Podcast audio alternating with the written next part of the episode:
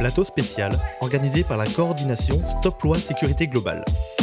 Présenté par Violette Voldoir de Radio Parleur et Rémi Kenzo Pages. Avec Boubacar Dramé, Fabien Jobard, Anthony Caillé, Martin Méchin, Sarah Massoud et Arthur Messot. Bonsoir à toutes et tous et bienvenue dans cette soirée spéciale face au Beauvau.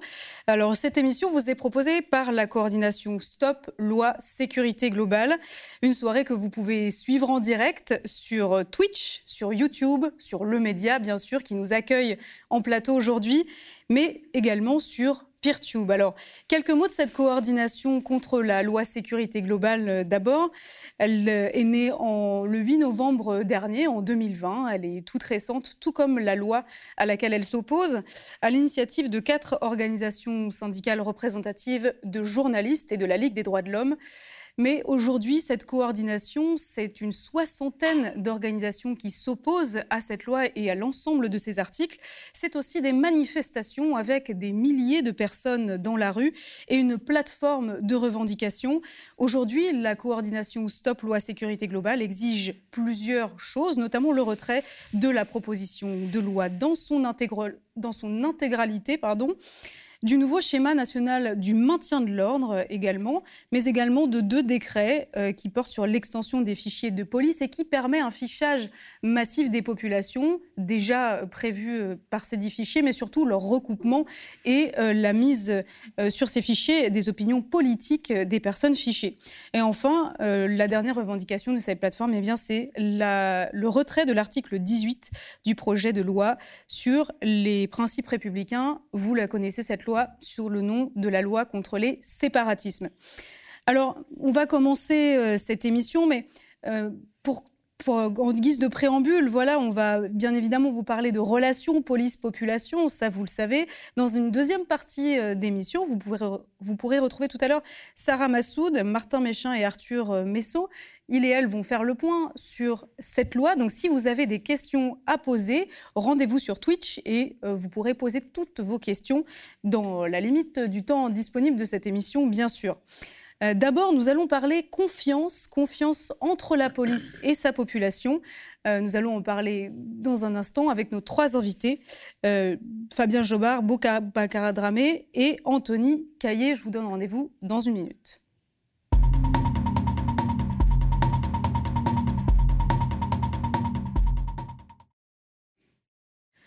Lorsque j'entends parler de violence policière, je m'étouffe. Voilà, ce sont les mots du ministre de l'Intérieur, Gérald Darmanin. Il pensait certainement faire un trait d'esprit qui allait faire rire les forces de l'ordre jouant ainsi avec une expression désormais mondialement connue, celle d'Adama Traoré, ce jeune homme qui est mort en 2016, euh, mais également ce sont les mots de Cédric Chouviat, Je ne peux plus respirer, et I can breathe en anglais, ce sont les mots de George Floyd, cet homme mort sous le genou d'un policier aux États-Unis. Alors, c'est le même Gérald Darmanin qui parle aujourd'hui des sept péchés capitaux de la police et lance début février le Beauvau de la sécurité, cette grande consultation elle va durer quatre mois et s'étaler jusqu'en mai. Elle doit donner lieu à un nouveau schéma de maintien de l'ordre, d'une part, mais surtout à la police de demain. Alors, on peut lui dire, il y a du pain sur la planche, hein, puisque la rupture de confiance entre la population et sa police ressemble de plus en plus à un abîme entre deux mondes. Ces relations police-population sont-elles sont-elles compliquées? Ça, on va en discuter, mais surtout, la question principale que je voudrais poser à mes invités ce soir, c'est où est passée la confiance entre la police et sa population. Alors, euh, j'accueille Fabien Jobard, vous êtes directeur de recherche au CNRS, vous êtes le co-auteur de Politique du désordre, c'est votre dernier ouvrage, coécrit avec Olivier Filiol. Bonsoir à vous. Bonsoir. Vous êtes euh, aux côtés en plateau ce soir de Boubacar Dramé, pardon, excusez-moi, il est tard, ancien médiateur de la ville de Gennevilliers. Vous l'avez été pendant six ans jusqu'à une agression sur laquelle on reviendra. Mais surtout, vous avez été euh, énormément sur le terrain et on parlera de cela également. Bonsoir à vous. Bonsoir. Et puis à distance, euh, grâce à la magie de l'Internet, Anthony Caillé, vous êtes euh, policier, vous êtes enquêteur, enquêteur de police judiciaire. vous êtes également de la CGT intérieure. Bonsoir à vous. Bonsoir. Alors ma première question, elle est pour vous, Anthony Caillé. Quand on parle de confiance justement entre police euh, et population, vous, vous êtes membre de la police judiciaire. C'est, euh, on pourrait le dire, une, une partie euh, presque dite perçue comme noble de la police. Ce sont les enquêteurs, ce sont ceux qui sont aussi représentés le plus souvent dans les séries policières, dans les films. Alors, est-ce que vous, qui êtes également de la CGT intérieure, donc syndicaliste, représentant de, de certains de, et certains de vos collègues, est-ce que vous diriez que dans que les polices françaises, que ce soit de la BAC aux, polices judiciaires en passant par les unités de CRS, euh, est-ce qu'elles sont toutes à égalité, dignes de confiance aujourd'hui? Alors, euh, à égalité euh, sur la confiance, je, ne saurais le dire. Il faudrait plutôt poser la question peut-être à, à Fabien Jobard, dont c'est le, métier. Euh, ce qui est sûr, c'est ce que vous dites, en, tout cas ce que vous mettez en lumière, c'est il est évident qu'il y a une, grande différence, il y a une multitude de métiers, euh, de professions dans la police nationale, euh, qui vont du maître-nageur sauveteur en passant par le maître-chien, le CRS, le policier de police secours, hein, qui est le gros du métier, et euh, euh, en plus petite euh, vraiment quantité les enquêteurs du renseignement et les enquêteurs de la police judiciaire. Voilà. Et il est évident aussi que selon que vous soyez enquêteur de PJ ou que vous soyez en police secours, vous ne vivez pas la police nationale de la même façon. D'ailleurs, on, ne se reconnaît pas forcément. Il y, a, des, espèces de césures comme ça dans la profession où en gros vous avez euh, la police en tenue, hein, je vais schématiser, euh, où là il y a vraiment un très fort corporatisme, et puis vous avez la police en civil. Alors je mets de côté la BAC, parce que les brigades anticriminalité sont une distinction quand même à part, puisqu'elles appartiennent entre guillemets à la police en tenue. En fait, ce sont des policiers en tenue à qui on, on note leur tenue pour faire ce qu'on appelle chez nous du saut dessus. Et ensuite, vous avez euh, la police judiciaire ou la police du renseignement, où là, on a plus affaire à des, alors, des enquêteurs de PJ. C'est, euh, ça ressemble plus en fait à un, journaliste. En fait, hein. c'est quelqu'un vraiment qui, qui, va faire de l'enquête. Euh, oui, un journaliste avec, avec, une arme de service quand même. Est-ce que est-ce que c'est important justement dans votre travail d'enquêteur À quel point c'est important justement la confiance, cette notion là de la confiance entre police et population dans votre métier? Ah, dans, le métier d'enquêteur, vous voulez dire Dans le métier d'enquêteur spécifiquement, oui. Ah bah, dans le métier d'enquêteur, c'est très important, notamment dans tout ce qui est euh, euh, affaires criminelles ou, délictuelles. Hein. Je pense euh, aux violences, aux violences entre mineurs, aux violences conjugales. donc c'est hyper important. Il faut que la, la victime puisse se sentir en confiance dans nos locaux, que euh, la parole que nous, on essaye d'avoir sur un procès verbal, c'est jamais évident. Euh, il va falloir qu'on prenne la plainte plusieurs fois, enfin en tout cas qu'on revienne sur les auditions de nombreuses fois. Et, il est évident que si la confiance n'est pas là, c'est extrêmement compliqué. Et donc on a intérêt effectivement à créer ce lien de confiance. Et pour créer ce lien de confiance, il y a, plusieurs choses, hein, mais en tout cas la, première des choses, c'est effectivement euh, d'être avenant et puis d'avoir une, solide formation. Mmh. Alors, Fabien Jobard, à quel moment, vous qui êtes sociologue, on peut définir, euh, on passe justement de la confiance à la défiance? Comment est-ce qu'on qualifie justement ça? Oh, Il y a mille manières de le, mesurer. Hein. Euh, la première et la plus simple, euh, et qui n'est d'ailleurs de moins en moins coûteuse, c'est de faire un simple sondage auprès de 1000 personnes représentatives. Et ce qu'on note dans ces sondages, c'est qu'il y a une baisse euh, très prononcée de la confiance générale dans la police, euh, plus dans la police d'ailleurs que dans la gendarmerie. Euh, il y a une baisse de la confiance enregistrée auprès des, auprès des Français. Vous pouvez également mesurer la confiance à tout un ensemble de, de gestes qui vont faciliter ou ne pas faciliter le travail de police. C'est important la discussion que vous venez d'avoir avec euh, Anthony Caillet parce que ça éclaire euh, un, métier euh, sur lequel on parle peu, qui est celui de police judiciaire et qui repose effectivement sur la confiance. Regardez les débats qui traversent la société française aujourd'hui et qui concernent les violences dans l'espace intime, dans l'espace domestique. violence d'un homme sur sa femme, violence d'un homme sur ses enfants, euh, violence d'une femme sur ses enfants. Euh, il faut un degré considérable de confiance dans les pouvoirs publics, dans la police, dans la justice, pour pouvoir s'en ouvrir. Et euh, ce que des sondages un peu plus fins que ceux dont on a l'habitude permettent de voir, c'est que par exemple, dans les, dans les cités, dans les grands ensembles, dans les endroits où les tensions sont vives entre la police et, et la jeunesse, ben, ce qu'on enregistre, c'est deux choses. D'abord, les gens là-bas veulent de la police.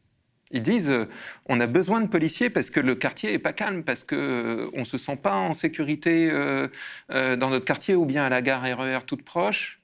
Ils veulent de la police, mais en même temps ils disent la police qu'on nous offre aujourd'hui, elle est trop brutale, elle est, elle est raciste, elle parle mal aux jeunes. et donc c'est pas cette police-là que l'on veut. Donc il ne faut pas confondre, à mon avis, deux débats un débat qui porterait sur euh, faut-il une police, oui ou non, euh, et un autre débat qui est quelle police veulent exactement les Français, et avant tout les Français qui en ont besoin. Alors Boubacar Dramé, vous, vous avez été médiateur, donc vous avez été sur le terrain de Gennevilliers dans les Hauts-de-Seine, mais euh, les Hauts-de-Seine, ce ne sont pas que des quartiers UP, ce sont aussi des quartiers populaires. Est-ce que vous, vous, reconnaissez un quotidien ou une réalité dans ce que vient de dire Fabien Jobard, c'est-à-dire euh, il y a des polices, c'est-à-dire il y a celles auxquelles on peut s'adresser quand on a besoin d'aide, et puis il y a celles euh, que l'on croise sur le terrain et qui, sur lesquelles, avec qui on, peut, on peut pas être dans un rapport de confiance, pour le dire vite. Alors, avant de parler des polices, euh, tout d'abord, ce à quoi aspirent les habitants des quartiers ou des cités, c'est d'être en sécurité, comme n'importe qui. Et donc, euh, que ce soit par la police ou pas, euh, tout simplement, ce à quoi les gens aspirent, c'est d'être en sécurité. Est-ce que vous diriez, pardon de vous couper, mais qu'ils ont, que dans les quartiers populaires, on a moins accès à ce service public? Bah Alors, ce que j'ai envie de vous dire, c'est que on n'a pas le même rapport avec la police selon qu'elle nous suspecte ou qu'elle nous escorte. Et en fait, dans les quartiers populaires, euh, le rapport il commence bien souvent très très mal. dans le sens où bah, on a des enfants qui se font contrôler par la police. moi, mon premier contrôle, j'avais 11 ans. J'avais même pas de pièce d'identité à, proposer. C'était un carnet de correspondance que j'ai donné au policier qui m'a contrôlé. C'était un homme, euh, il était âgé, euh, ce qui fait que déjà c'est intimidant. Et pourquoi est-ce qu'il vous a contrôlé? Est-ce qu'il y a une raison qui vous a été donnée? Bah, il n'y a pas forcément de raison. Et puis, euh, c'est un souvenir quand même, à, ce qui est quand même pardon, assez lointain. Et on n'ose pas forcément poser de questions parce qu'on n'est pas en position d'égal à égal en tant qu'enfant face à un homme qui plus est armé, intimidant. Euh, on n'a pas forcément notre mot à dire. Ensuite, par rapport à la déclinaison de tous les différents types de police, euh, ce qu'il faut savoir, c'est que euh, on ne cherche pas forcément à savoir quel type de police on a en face de nous. En tant que citoyen lambda, bah, la police, à l'origine, c'est un tout. Ensuite, OK, il existe différents métiers, mais je sais pas, c'est comme dans la médecine. OK, on aura des médecins généralistes et d'autres types de médecins, mais quand on va dire médecine, on va penser d'abord à un tout. Donc, ce que disait Fabien Jobard et puis aussi cahier, euh, quand on a affaire à la police, on ne se dit pas bah, tel policier on peut lui faire confiance ou tel autre non on peut pas lui faire confiance. Est-ce qu'aujourd'hui il y a, euh, est-ce qu'aujourd'hui vous, vous feriez confiance à certaines polices ou en tout cas est-ce que si vous aviez besoin d'aide aujourd'hui vous iriez voir la police? Moi je l'ai fait euh, d'avoir confiance en la police et malheureusement mes illusions elles se sont elles se sont vite envolées. Encore une fois je fais pas un tout mais c'est vrai que bah, ça a été compliqué parce que se diriger vers un policier, euh, lui faire confiance et ensuite se rendre compte que sa parole elle est constamment, constamment mise en cause, euh, que hum, est constamment acculé, au bout d'un moment c'est compliqué. Surtout dans mon cas, euh, j'ai été victime d'une dérive qui était quand même grave et qui à ce jour est toujours impunie. Donc de me dire est-ce que je fais confiance à la police? J'aimerais, mais aujourd'hui je me mentirais à moi-même si je le disais. Alors justement, on va on va y revenir à cette, euh, à cette histoire euh, euh, brutale que vous avez vécue. C'était il y a trois ans. il y a deux ans, bien. Il y a deux ans, en 2019. C'est ça. Donc, voilà, un, petit peu plus de, deux ans, mais bon, c'est un détail. et il y a des vidéos, il y a des images qui ont été tournées de l'agression dont vous avez été l'objet. C'était donc à Gennevilliers. Vous étiez pas en service parce que vous étiez médiateur, mais à ce moment-là, vous ne l'étiez pas. Est-ce que euh, on va regarder quelques, quelques images de ce qui s'est passé euh, Est-ce que vous voulez bien revenir un petit peu sur les faits comment ça s'est déroulé et surtout quelles traces ça vous a laissé. Ouais, je vois quoi? Elle travaille sur la ville, t'es dit il travaille à la ville, c'est un agent de prévention, c'est un médiateur. Vous n'avez pas le droit de faire ça. Vous n'avez pas le droit. Bien sûr, on filme. Eh, vous, vous êtes des policiers, vous Attention, c'est de mon scooter, attention. Allez, Donne-moi les clés du scooter. donne-lui les clés, donne-lui les clés. Attendez, ce que je vous dis, s'il vous plaît. Je prends les clés du scooter. Je vous dis un truc. Les clés du scooter. Monsieur, s'il vous plaît. Aïe, mes couilles, mes couilles, mes couilles. Aïe Les clés du scooter. Alors on vous voit dans la vidéo souffrir, on vous voit à terre, on vous voit au sol, on vous voit vous adresser aux policiers qui vous répondent pas et qui s'en prennent, euh, prennent à vous, euh, voilà, qui s'en prennent à votre virilité en l'occurrence. Euh, est-ce que cette agression dont vous avez été la victime, vous avez vous avez su en parler tout de suite? Est-ce que ça a pris du temps, justement parce que c'était des policiers? Déjà, vous voyez bien que le dialogue il est compliqué J'essaie juste de parler avec eux. Ils sont complètement fermés. Ensuite, euh, mis du temps, non, parce que, enfin, dans un premier temps, non, parce que les images, elles ont circulé assez rapidement. Mais je n'avais pas pris la parole publiquement. J'avais lancé euh, la procédure et puis je patientais. Sauf qu'entre-temps, je me faisais harceler. C'est-à-dire que quand je croisais les équipages de la BAC de ma ville, ils étaient solidaires de ceux qui m'avaient interpellé. Est-ce que... que vous connaissiez les policiers qui vous ont agressé ce jour-là? Non, je les avais jamais vus. C'est les policiers d'une ville limitrophe. Est-ce que vous pouvez juste revenir sur le déroulement des faits, c'est-à-dire d'où ça part? Parce que là, en fait, dans les vidéos, on, voit uniquement le moment où ils s'en prennent à vous, mais qu'est-ce qui se passe avant? Ce qui se passe avant, c'est que je suis sollicité par une maman qui avait perdu sa fille. Moi, j'étais en scooter, du coup, euh, je lui pose une série de questions et je lui conseille d'appeler la police pour signaler la disparition. Et pendant ce temps-là, moi, je me mets à la recherche de la petite. Je finis par la trouver, je reviens, je la rends à sa maman, qui éclate en sanglots, qui me remercie. J'étais avec un jeune d'ailleurs puis euh, elle part. Et euh, quand elle s'en va, en fait, il y avait une voiture qui était garée euh, à une intersection quand je lui ai ramené sa fille. Et du coup, les passagers de la voiture ont assisté à toute la scène. Ils ont bien vu qu'il s'était passé quelque chose et que c'était plutôt positif. et dès qu'ils sont descendus de la voiture, je leur ai dit que c'est nous qui les avions appelés pour signaler une disparition. Ils m'ont dit qu'ils n'étaient pas là pour ça, qu'ils faisaient seulement des vérifications.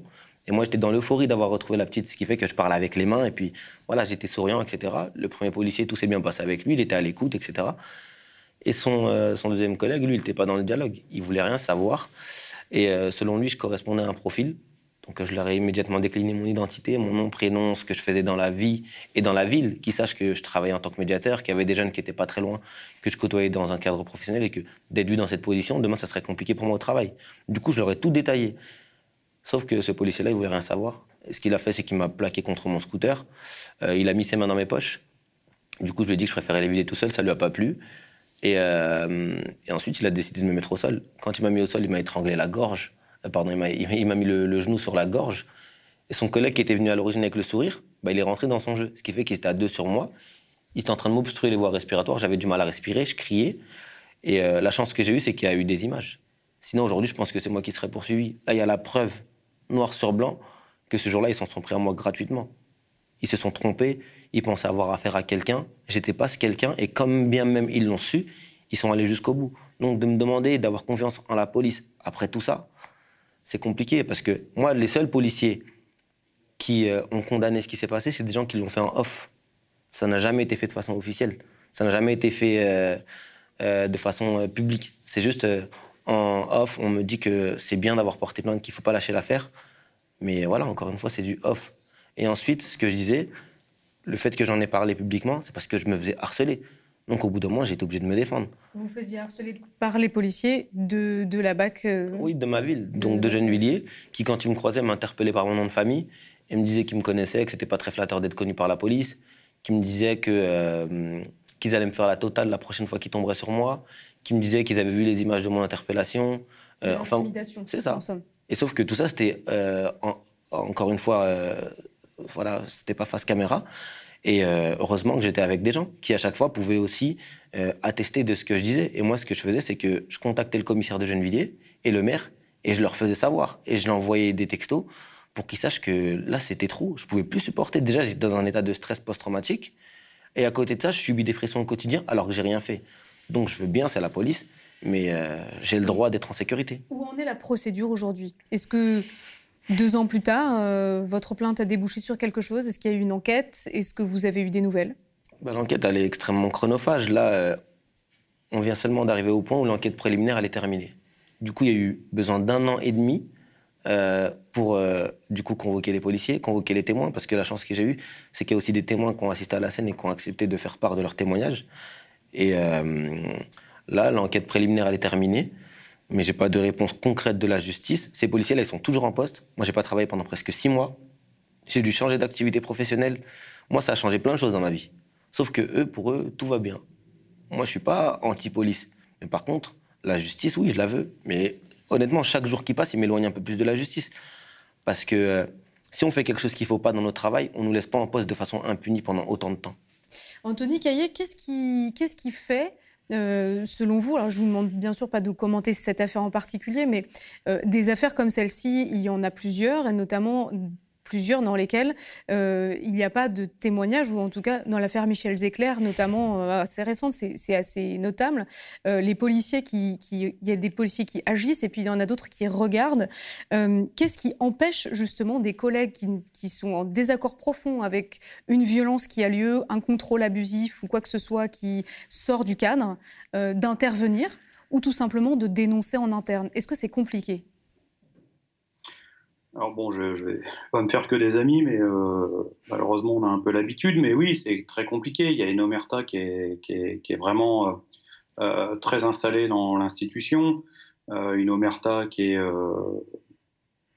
qui est mise en place par l'institution policière, mais pas que, qui est également mise en place par certains syndicats de police qui sont assez puissants au ministère de l'Intérieur, hein, puisque notamment, on a pu le voir ces derniers, euh, ces derniers temps, euh, l'écriture de justement du sujet qui nous préoccupe ce soir, de la loi sécurité globale, qui a quand même été une commande de, de, syndicats de police, un bobo de la sécurité qui a été menacé par certains syndicats en disant nous n'accepterons pas d'aller à ce bobo si on n'a pas de contrepartie, c'est-à-dire si on n'a pas de certitude qu'autour de la table on n'aura pas de gêneur.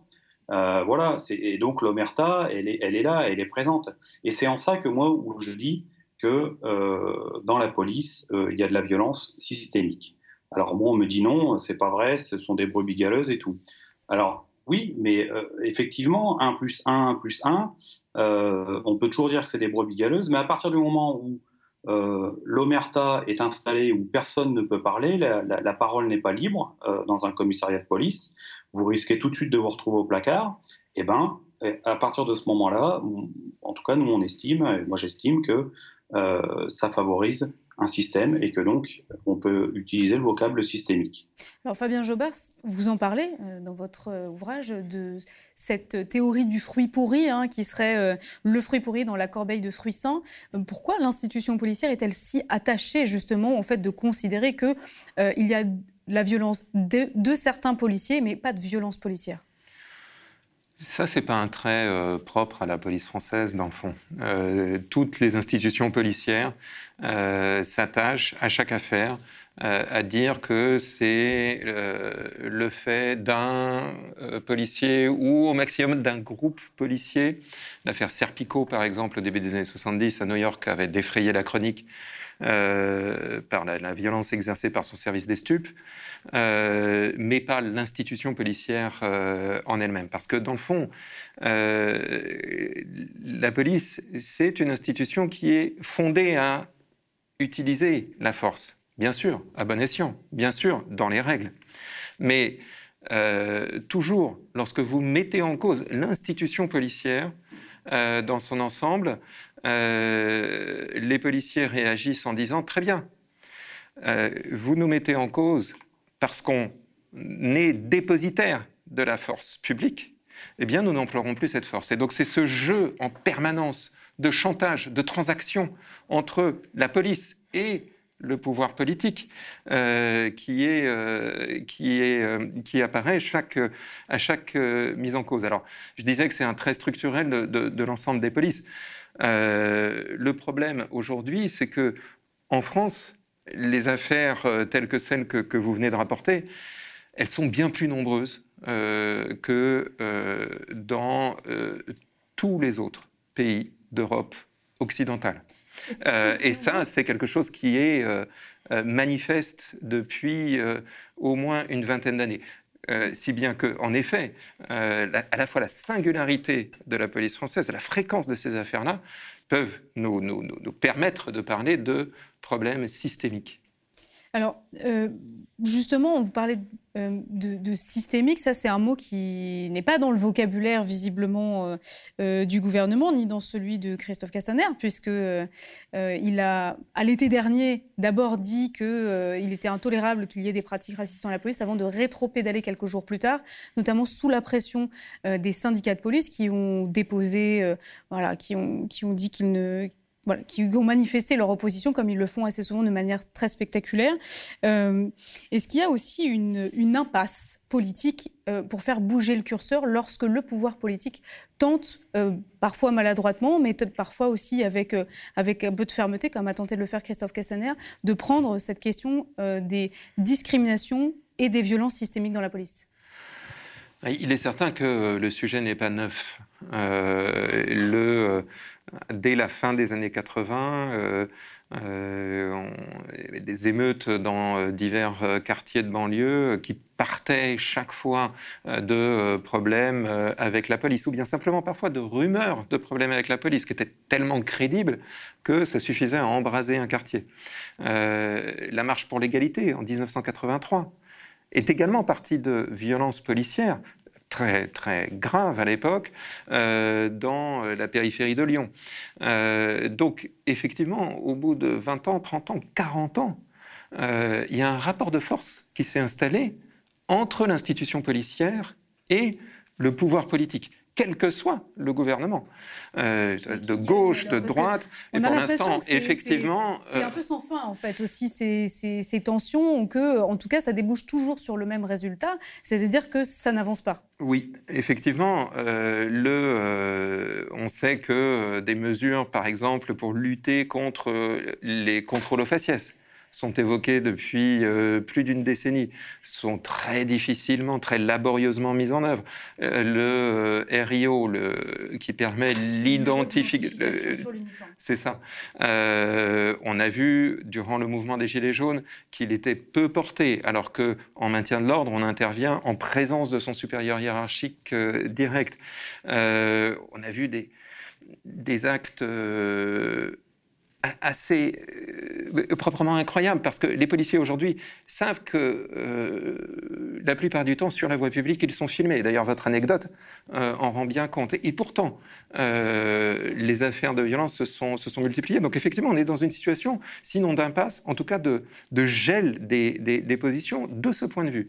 Le mois de décembre 2020 avec l'affaire Michel Zecler, avec des affaires moins importantes mais très euh, marquante, comme ce croche-patte administré par un commissaire divisionnaire commissaire divisionnaire euh, à euh, quelqu'un qui, qui passait devant lui, ça a soulevé une vraie émotion publique. Au fond, c'est triste à dire, mais bien souvent, les polices, elles se réforment lorsqu'il y a des scandales. On réforme, on réforme rarement la police en eau, en eau plane. Et l'émotion, la discussion publique que ça ouvre, que le gouvernement tente d'organiser avec ce Beauvau, euh, ça ouvre peut-être une fenêtre d'opportunité euh, pour poser les problèmes euh, sur la table.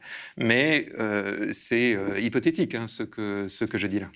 Alors en tout cas, il y a un, sujet qui ne fait pas partie euh, des sujets du Beauvau, c'est celui des contrôles dits au faciès dont vous parliez, Fabien Jobard, parce que vous êtes aussi euh, le co-auteur d'un rapport, le premier en France, hein, qui, euh, qui mesure l'étendue du contrôle dit au faciès, les contrôles d'identité discriminatoire. J'aimerais qu'on regarde une, petite infographie là-dessus, puisque un sondage récent, qui est un sondage qui est fait par l'Institut ELAB, nous dit que dans la population générale, les, les contrôles d'identité apparaissent assez faible, hein, c'est autour de 16%. Et puis, Ensuite, euh, si on regarde la population des jeunes hommes ou des, des jeunes hommes euh, apparemment euh, noirs et arabes, eh bien, ça monte à 80%. Donc, depuis 2009, les choses n'ont pas beaucoup évolué. en l'occurrence, la question là qui se, qui, qui se pose, c'est est-ce qu'il y a un déni important autour de ces contrôles d'identité discriminatoires au sein de l'institution policière ou est-ce que ça commence à bouger un petit peu euh, autour de ces questions-là? Alors, euh, alors, précisément, les choses ont, évolué. C'est vrai qu'on a sorti la première étude qui attestait euh, de discrimination manifeste selon le sexe, l'âge, la couleur de peau, la manière dont on est habillé. Euh, tous ces facteurs se cumulent. Hein, euh. J'imagine qu'il ne faut pas porter une robe, c'est-à-dire c'est quoi la manière d'être habillé? Ah bah, Si vous portez une robe et que vous êtes une femme, ça, ça va. Si vous portez une homme que vous êtes un homme, ça, ça, ça, ah, va moins, moins bien. Euh, mais effectivement, le sexe est très discriminant, l'âge également. Et on avait mesuré l'apparence vestimentaire typiquement jeune, on avait qualifié ça comme ça. Mais en gros, et ça a été confirmé par d'autres études ensuite, le port du survêt, de la casquette, des baskets euh, était très prédictif du contrôle.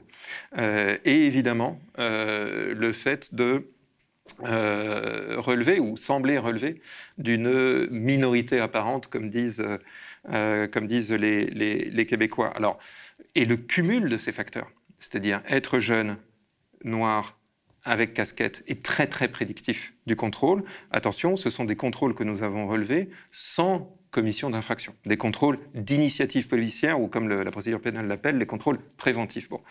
Euh, et donc ces, chiffres ont été mis sur la table, ils n'ont pas été contestés. L'étude était faite dans les, dans les règles de l'art euh, et ça a modifié la façon dont on en parle. Il n'y a pas de déni comme il y en avait il y a 20 ans. Non, les contrôles au faciès n'existent pas. Euh, mais il y a, de la part euh, de tout un ensemble de, policiers, notamment de, syndicats de police, la même qu'évoquait euh, Anthony Caillet à l'instant, des tentatives de justification de ces contrôles. Et notamment le fait que, ah ben vous comprenez, si on contrôle les jeunes arabes, les jeunes noirs, c'est parce que ce sont eux les délinquants. Et là, il y a tout un travail à faire. Euh, qui consiste à expliquer à quoi sert un contrôle d'identité. Euh, qu'est-ce que c'est que la délinquance euh, quand elle est réduite à la délinquance de rue? Qu'est-ce que c'est la nature du, travail policier? C'est à Anthony Caillet que je voulais adresser cette question, puisque c'est un sujet récurrent au sein de la police de prendre en compte ou disons, pour faire court, de critiquer ce qu'on appelle la politique du chiffre, c'est-à-dire cette politique consistant à demander aux policiers euh, des résultats chiffrés qu'on rend euh, à intervalles réguliers et qui permettent de mesurer la performance euh, d'un commissariat, voire même d'un service. Est-ce que vous seriez d'accord pour dire que cette politique du chiffre, elle encourage aussi des contrôles d'identité plus fréquents, puisqu'à partir du moment où on contrôle quelqu'un qui est en, en, infraction, ça fait, ça fait monter les chiffres? Et est-ce que c'est aussi un sujet dans la police et un sujet qui, qui avance un peu? Alors oui, c'est euh, même si le contrôle d'identité, il est, euh, il arrive bien avant la politique du chiffre. Hein. Il a aussi été là euh, pendant des périodes peu glorieuses de la France, hein, notamment la période des colonies, la période de l'indépendance des ultra, de certains d'hommes, enfin des ultramarins, et ensuite est arrivée la politique du chiffre. Donc ça, c'est un peu plus récent dans l'histoire de notre pays. Euh, qui remonte en gros à, l'arrivée de Nicolas Sarkozy, qui a voulu effectivement euh, mettre en, place une, rétribution euh, aux chefs de service en fonction de ce qu'ils allaient pouvoir produire dans leur commissariat. Et là, pour pouvoir produire et pouvoir montrer la production qu'on fait, il a fallu mettre en place un certain nombre de, de, de chiffrages euh, et, c'est pour ça que la politique du chiffre, c'est comme ça que la politique du chiffre est arrivée. Et il est évident que le contrôle d'identité permet, euh, dans nombreux quartiers euh, parisiens, de la petite couronne ou de grandes agglomérations françaises, de faire d'une part du stupéfiant, ce qui est assez simple, hein, puisqu'un consommateur euh, c'est l'objet de délit et donc c'est un fait constaté, un fait élucidé et euh, à l'identique pour euh, les étrangers en situation irrégulière. qui plus est depuis les grandes vagues de migration, vous pensez bien que c'est quelque chose qui est usé, abusé dans certains quartiers de, Paris, oui. Mais est-ce que justement, ça vous paraît une piste intéressante de, de s'attaquer justement à cette politique du chiffre?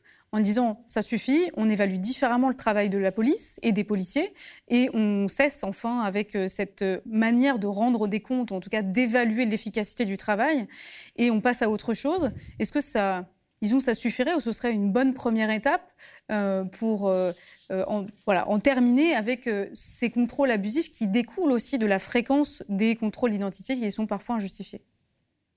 Ah, mais c'est une, une, étape euh, obligatoire. Mais euh, enfin, aujourd'hui, euh, force est de constater qu'avec le gouvernement qu'on a, il est quand même très peu probable que la donne change. On est quand même sur un gouvernement qui prône le libéralisme à outrance. Hein. On le voit bien en pleine période de Covid où on nous a dit qu'il fallait saluer les soignants à, à, nos fenêtres. On continue à dépouiller allègrement les hôpitaux publics. On fait la même chose avec la police nationale.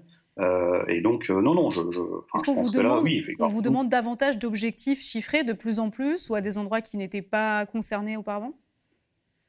Bah, c'est pas forcément, on va pas nous. Si, en fait, c'est tout ça, c'est très. Il n'y a rien d'écrit, hein, mais on va vous faire comprendre que euh, il faut aller par là, que votre activité ce mois-ci, elle n'a pas été terrible, que vos congés. Euh, euh, du mois d'août que vous avez demandé, bah, du coup, euh, peut-être qu'ils seront reportés parce qu'on aura besoin de plus de monde dans la brigade pour faire monter les chiffres. Euh, voilà, en fait, on vous dit pas, on vous dit pas, allez faire du chiffre à tel endroit. on vous dit, ce mois-ci, on est en difficulté, c'est pas très bon, il faut mettre un coup de collier. Donc, c'est comme ça, en fait, que ça se manifeste. Hmm. Boubacar Dramé, justement sur le terrain, puisque vous avez été pendant six ans médiateur de rue, donc vous avez aussi été témoin de nombreux contrôles d'identité, vous en avez vous-même subi. Euh, est-ce que vous diriez que la multiplication de ces petits contrôles, qui ne sont pas en soi un, acte de brutalité, parce qu'ils peuvent aussi bien se passer, ils peuvent bien ou mal se passer, euh, on va dire, mais est-ce que le fait d'être contrôlé comme ça fréquemment, tous les jours, plusieurs fois par jour, ça, fabrique de la violence sociale quelque part? Bah, Bien sûr, ça devient embêtant. Euh, on a l'impression d'être euh, ou euh, une cible ou une menace. Parce que de se faire constamment contrôler, c'est qu'il y a quelque chose de suspect. Et puis, moi, il y a quelque chose que je note, c'est qu'à la suite de ça, j'ai parlé avec beaucoup de monde. Et les seules personnes qui m'ont dit qu'ils ne s'étaient jamais fait, contrôler, c'est des gens qui sont blancs. Est-ce que c'est du hasard? Donc oui, au bout d'un moment, on en a marre. Et il y en a qui, qui, perdent leur nerf parce que à se faire contrôler plusieurs fois par jour, euh, forcément, au bout d'un moment, euh, on finit par être excédé. Est-ce que vous sentez aussi, vous, ça, que c'est vous êtes parfois contrôlé euh, pour le principe d'être contrôlé, ou en tout cas pour aucune raison qui vous semble valable? Bien sûr. pas plus tard qu'hier, il y a un jeune qui m'a envoyé un message en me disant qu'il venait de se faire contrôler en rentrant chez lui. Du coup, il rentrait son scooter dans son garage. Ils sont descendus, ils l'ont contrôlé. Et puis ils ont parlé avec lui de sport de combat parce qu'il fait du grappling. Et puis quand il leur a dit, bah, vous devriez en faire, il y a même des collègues à vous qui en font, etc. C'est franchement bien comme sport. Et ils lui ont dit, non, c'est pas la peine qu'on en fasse. Euh, de toute manière, on contrôle les mecs comme vous, les Arabes et les Noirs. Pas plus tard qu'hier. Donc en fait, c'est la routine. Donc quand vous disiez, oui, euh, la création de, la violence sociale, en fait, la violence, on se construit avec. On se construit en se disant, on va devoir zigzaguer entre telle et telle discrimination, parce que quand on est petit, euh, où ça nous arrive, où on voit que ça arrive à des plus grands que nous, en fait, ça fait partie du décor. Est-ce que justement, euh, ce que disait euh, Anthony Caillé vous paraît pertinent? C'est-à-dire que à encourager les policiers à faire leur travail autrement Est-ce que vous pensez que ça pourrait améliorer la situation, en tout cas la relation, de la rendre moins défiante, on va dire, entre les policiers et, disons, les, les, jeunes hommes de quartier populaire, puisque ce sont eux qui sont le plus contrôlés? Bah, Complètement. Puisqu'il devrait y avoir, ça serait un rôle un peu plus social, parce que là, trop de répression fait que le dialogue, il est compliqué. Et forcément, comment ne pas être en colère au bout d'un moment? Donc, euh, si euh, la police, elle s'est à considérer les jeunes, entre guillemets, de quartier euh, comme des gens qui ont des droits à part entière et non pas comme des sous-citoyens ou des gens à qui on peut tout faire sans risquer d'être inquiété, ça arrangerait les choses. Il y a des gens qui sont fatalistes et qui se disent de toute manière, on n'a aucun droit, ça ne sert à rien de faire quoi que ce soit, ils seront toujours au-dessus de nous et ils font ce qu'ils veulent des gens qui l'ont intériorisé et qui se disent c'est pas la peine. Et c'est pas une ou deux personnes. Il y a un sentiment, un sentiment d'impunité. Euh, vous en parlez aussi euh, de ça, mais plutôt sur la partie, euh, disons sur la partie des missions de la police dont on a peu parlé jusqu'ici, qui c'est le maintien de l'ordre, notamment le maintien de l'ordre en manifestation. dans ce contexte-là, il y a eu énormément de, de, de violence. On va regarder très rapidement quelques images, puisqu'on va devoir conclure. On arrive malheureusement au terme de cette émission très bientôt, mais je voudrais qu'on regarde un petit peu ce qui s'est passé au moment du mouvement des Gilets jaunes et dans les mouvements suivants.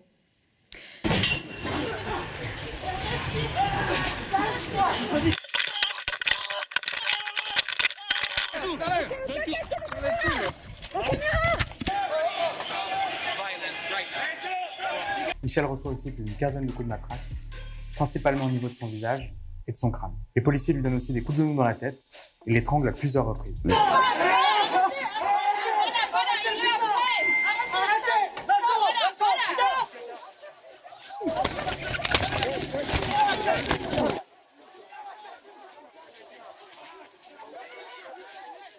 Restez pas là Reculez Alors, dans les manifestations de Gilets jaunes, il y a eu plusieurs fois des, violences, des brutalités policières euh, constatées, filmées, documentées. Euh, et cette violence, disons, en manifestation, euh, elle a conduit aussi de nombreux Gilets jaunes qui n'avaient jamais été confrontés à cette, à cette forme, ce format de répression, à se rendre compte que eh bien, c'était possible de, en quelque sorte, basculer de l'autre côté de la barrière, c'est-à-dire de ne plus être considéré en tout cas le disent-ils, comme un citoyen, euh, jouissant de ses pleins droits, mais avec le sentiment d'être devenu un ennemi. Euh, Fabien Jobard, est-ce que euh, on peut dire que la manière dont la police exerce ses différentes missions avec plus ou moins de brutalité, ça peut construire un, ennemi, ou en tout cas ça conduit des, des, franges entières de la population à ne plus se sentir non seulement comme des citoyens, mais tout simplement comme ayant des droits c'est compliqué euh, d'intégrer euh, ce qui s'est passé avec les Gilets jaunes d'une certaine manière à, la discussion, parce qu'en fait, on, parle d'espaces sociaux et, en partie d'espaces géographiques très différents. la plupart du temps, les, euh, les gens qui montaient à Paris, ou bien à Toulouse, ou bien à Marseille, ou bien à Bordeaux, euh, pour aller manifester, euh, ils ont vu une police brutale en face d'eux. Et quand ils retournent chez eux, euh, ils sont souvent dans des, dans des villes ou des villages dans lesquels exerce la gendarmerie. et deux mondes vraiment très différents. Deux mondes qui sont effectivement, on peut le dire, je pense, de plus en plus différents quant à l'approche des, des, populations, quant à la relation à la, population. quand on est en manifestation, on est dans un moment euh, spécial. On est dans un moment un petit peu de, suspension du, cours des choses. On interrompt la, circulation, on s'approprie la rue.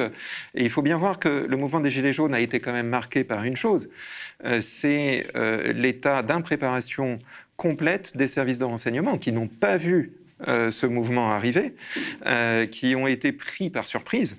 Et s'il y a vraiment une chose que, que la police n'aime pas, c'est être pris par surprise. Et donc là, effectivement, vous avez raison les unités habituelles du, maintien de l'ordre, hein, CRS, gendarme, gendarme mobile, euh, n'étaient pas suffisantes. Et donc, on a appelé, on a ramené, euh, tous les directeurs départementaux vous le diront, on a ramené tout ce qu'on pouvait réunir comme policiers de euh, services actifs de police urbaine, et notamment tous les policiers qui sont habitués à faire de la violence urbaine, comme ils le disent, avec les armes, les techniques, les manières de faire euh, de, euh, en banlieue.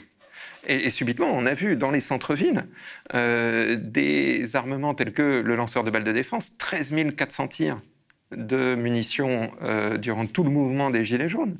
on a vu des petites escouades de policiers Anthony Caillé parlait, ce sont des policiers qui font du saut de dessus, donc le, terme est, juste, qui en plus avaient des problèmes de coordination avec l'ensemble des dispositifs, etc.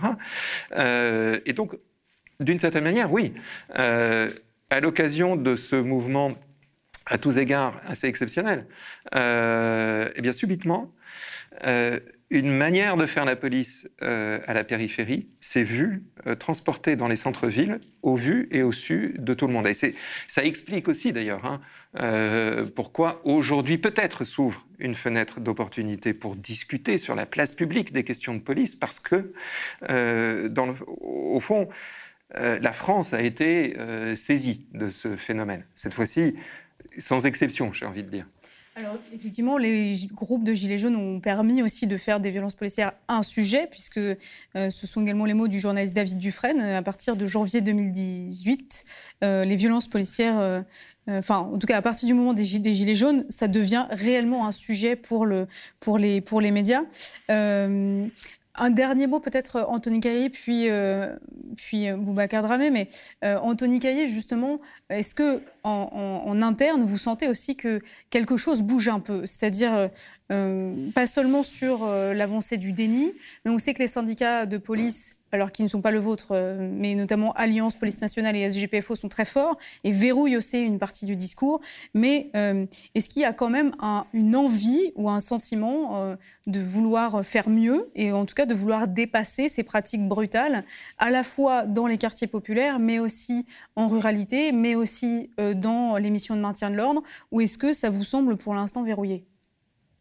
Alors, c'est ouais, pour une envie, je pense que c'est elle est peut-être là, mais en tout cas, c'est très compliqué. Euh, le sentiment, oui, ça c'est clair. Moi, il y a beaucoup de, beaucoup de collègues euh, de, tout grade, hein, de, que ce soit des gardiens de la paix ou des hiérarques policiers, qui me disent aujourd'hui, Anthony, le travail qu'on fait, il n'est pas beau. Euh, il y a beaucoup de, collègues qui me disent, moi aujourd'hui, j'ai honte d'être policier. maintenant, de dire il faut dépasser ça et il faut, mais pour ça, il faut procurer un espace de sécurité pour le policier pour qu'il puisse effectivement s'exprimer. Aujourd'hui, on ne peut pas. On est soumis à tellement de textes répressifs. Euh, le policier, hein, je parle, euh, entre euh, le code de sécurité intérieure et, les différents, enfin le le dernier code de déontologie, qui fait qu'aujourd'hui le, policier n'a aucun espace qui lui est proposé pour effectivement mettre en exergue des situations qu'il trouverait préoccupantes ou des situations euh, euh, complètement, effectivement, euh, marginales et qui ne doivent pas avoir cours dans notre profession. Aujourd'hui, ce n'est pas possible. Je, vous donne un exemple hein, très concret. le policier qui a lancé l'alerte sur l'affaire Geneviève Leguet, il a pris 24 mois d'exclusion temporaire de fonction et il a pris 5 mois avec sursis au tribunal judiciaire pour avoir effectivement euh, des faits extrêmement graves. Exactement, pour avoir sorti des procès-verbaux. Et donc, euh, à ce motif-là, l'administration, moi j'étais présent au conseil de discipline, je ne vais pas trahir euh, le conseil de discipline, mais voilà, l'administration n'a, entre guillemets, rien à lui reprocher sur le fait qu'il ait lancé l'alerte, mais par contre, sur le reste, voilà. C'est donc, donc, une forme d'intimidation d'une certaine manière. Je suis, désolée, on arrive au, terme de, cette émission, mais Boubacar Drahou, moi j'aimerais vous laisser le mot de la fin d'une certaine manière, puisque j'aimerais savoir si pour vous, euh, il y a un espoir, ou en tout cas, euh, est-ce que euh, le fait que à la fois les Gilets jaunes aient fait éclater d'une certaine manière aux yeux de, beaucoup de gens qui ne savaient pas ce qu'étaient des violences policières, cet état de fait, mais aussi le fait que les familles de victimes de violences graves, notamment des personnes qui décèdent sous les coups de brutalité policière, s'organisent. Est-ce que ça vous paraît euh, utile? En tout cas, est-ce que ça, fait pression dans le bon sens euh, pour faire de cette question, euh, non pas seulement une question de confiance entre police et population, mais une question qui va concerner y compris l'institution policière.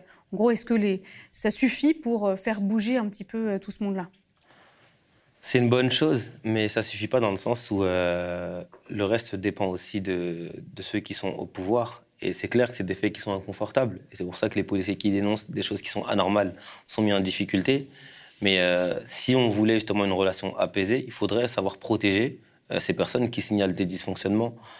Euh, le fait qu'il y ait des gens qui se mobilisent, que le débat aussi soit présent dans, voilà, que, que, les débats publics soient, soient aussi intenses, bah, c'est important parce que ça permet aussi de montrer certaines réalités. Il y a des gens pour qui tout ça c'est abstrait. Euh, ce qui a été réservé avant aux minorités, euh, aux gens des quartiers populaires, maintenant ça s'exerce aussi dans les centres-villes, ce qui fait qu'il y a de plus en plus de gens qui sont conscients. Et c'est tous ensemble qu'on fait société. Donc euh, si on veut que ça avance réellement, il faut arrêter le déni. le président, en 2017, il disait ne me parlez pas de répression ou de violence policière, si je ne me trompe pas. Si je ne me trompe pas, c'était en 2017. 2019. En 2019, pardon. Ok, il était déjà président, donc. Et, et, et, là, au mois de décembre, il a quand même admis que il y avait des problèmes dans la police. Donc au niveau de la com, ça évolue. Maintenant, au niveau des actes aussi, il faut que ça évolue. Les effets d'annonce, ça suffit pas. Pour être assuré, ça suffit pas. Tout ce qu'on veut, c'est d'être en sécurité, tout simplement. Et puis voilà. Merci à vous, Boubacar Dramé. Je rappelle que vous êtes ancien médiateur de la ville euh, de Gennevilliers. Euh, merci également à nos deux autres invités qui nous ont fait l'amitié de venir discuter de ces questions euh, délicates. Fabien Joubard, chercheur au CNRS, mais également Anthony Caillé, à distance, policier, enquêteur judiciaire et membre de la CGT intérieure. Et puis, merci à vous, toutes et tous, d'avoir été là à nous avoir écoutés. Euh, vous pouvez rester avec nous, vous devez même rester avec nous pour la deuxième partie de cette soirée spéciale face au Beauvau. Vous allez pouvoir poser toutes vos questions dans cette seconde partie consacrée au décryptage de ce texte euh, touffu, voilà, je pense qu'on peut le dire, et euh, vous pourrez poster toutes vos questions, vos réactions sur le fil Twitch. Euh, je vous rappelle que cette émission vous est proposée par la coordination Stop Loi Sécurité Globale. Allez voir sur leur site euh, si vous voulez en savoir plus sur leurs propositions. Et puis, euh, vous pouvez bien sûr suivre et je pense revoir cette émission. Alors d'abord en direct sur Twitch, YouTube, le média et Peertube, et puis ensuite en replay et en podcast également sur Radio Parleur très bientôt. Je vous souhaite une excellente soirée. Restez avec nous.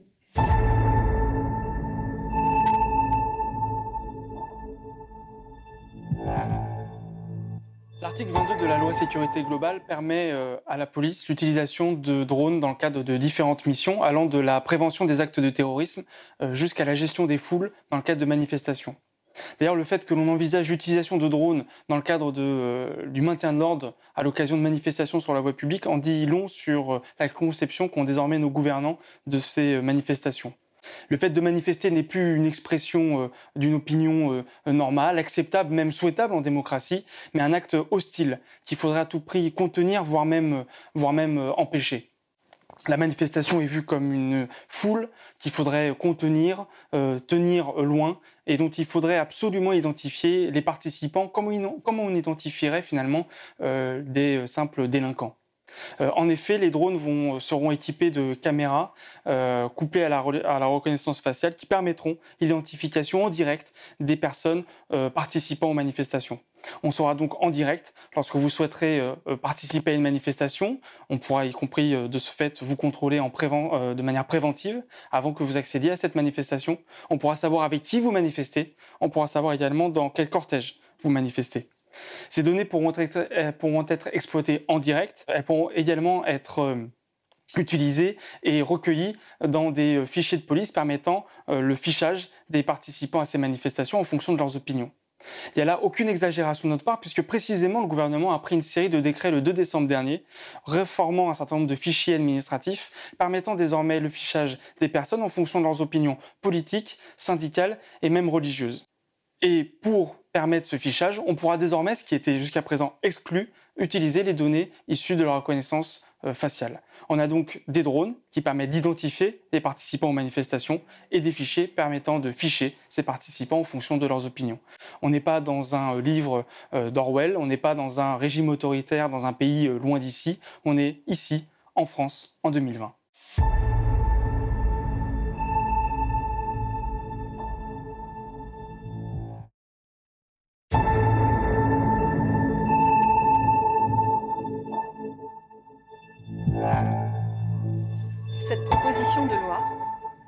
Elle organise le transfert par l'État d'une partie de ses prérogatives régaliennes au profit de sociétés privées. On privatise au bénéfice de certains la sécurité qui devrait être l'affaire de tous. C'est un axiome de dire que les sociétés de sécurité privée ne protègent que des intérêts d'ordre privé. C'est un axiome de dire qu'une nouvelle fois, on va offrir aux plus riches une protection au détriment des plus pauvres. J'en veux pour exemple le fait que le code pénal va assimiler certaines infractions commises au préjudice des agents de sécurité privée à des infractions commises au préjudice de policiers, de magistrats ou d'autres fonctionnaires qui exercent des missions d'intérêt général. Je m'explique. Quand vous avez une parole désagréable à l'encontre d'un policier, on qualifie ça d'outrage. C'est pénalement répréhensible. Eh bien, désormais, si vous avez la même parole à l'encontre d'un agent de sécurité privée, vous pourrez être poursuivi. Qu'est-ce que ça veut dire? Ça veut dire qu'on assimile, on fait un parallélisme entre la sécurité privée et les autres forces de sécurité qui, elles, préservent l'intérêt général. Or, l'agent de sécurité privée, il n'a pas de rôle de préservation d'intérêt social, il n'a pas de rôle de protection de l'intérêt général. C'est une manière de sacraliser la sécurité privée qui ne va protéger que certains intérêts et de l'assimiler à des missions d'ordre général. Vous augmentez ainsi les risques d'exposition à l'arbitraire, puisque quelqu'un qui respecte, qui ne suit qu'un intérêt d'ordre privé, pourra vous dire ce que vous avez le droit de faire et de ne pas faire. C'est une vraie atteinte au pacte républicain, puisque ces sociétés privées détenues par une minorité de riches vont décider de ce que la majorité pourra faire ou ne pas faire.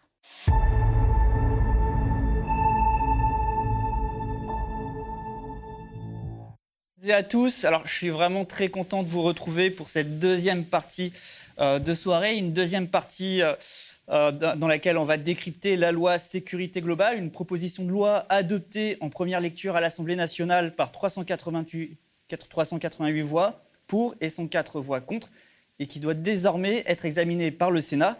Alors, avec nous, autour de la table, trois invités. Sarah Massoud, bonsoir. bonsoir. Vous allez bien Super. Vous êtes magistrate, secrétaire nationale du syndicat de la magistrature et vous êtes également euh, très impliqué dans la mobilisation contre ce projet de loi. En face, Martin Méchin, bonsoir. Bonsoir. Merci d'être euh, là ce soir sur euh, ce plateau. Vous êtes avocat pénaliste et, au barreau de Paris, Paris et membre de la Black Robe Brigade, un groupe d'avocats très en colère. C'est ça. On, voilà, peut, on peut le dire comme ça. Donc merci à vous d'être là.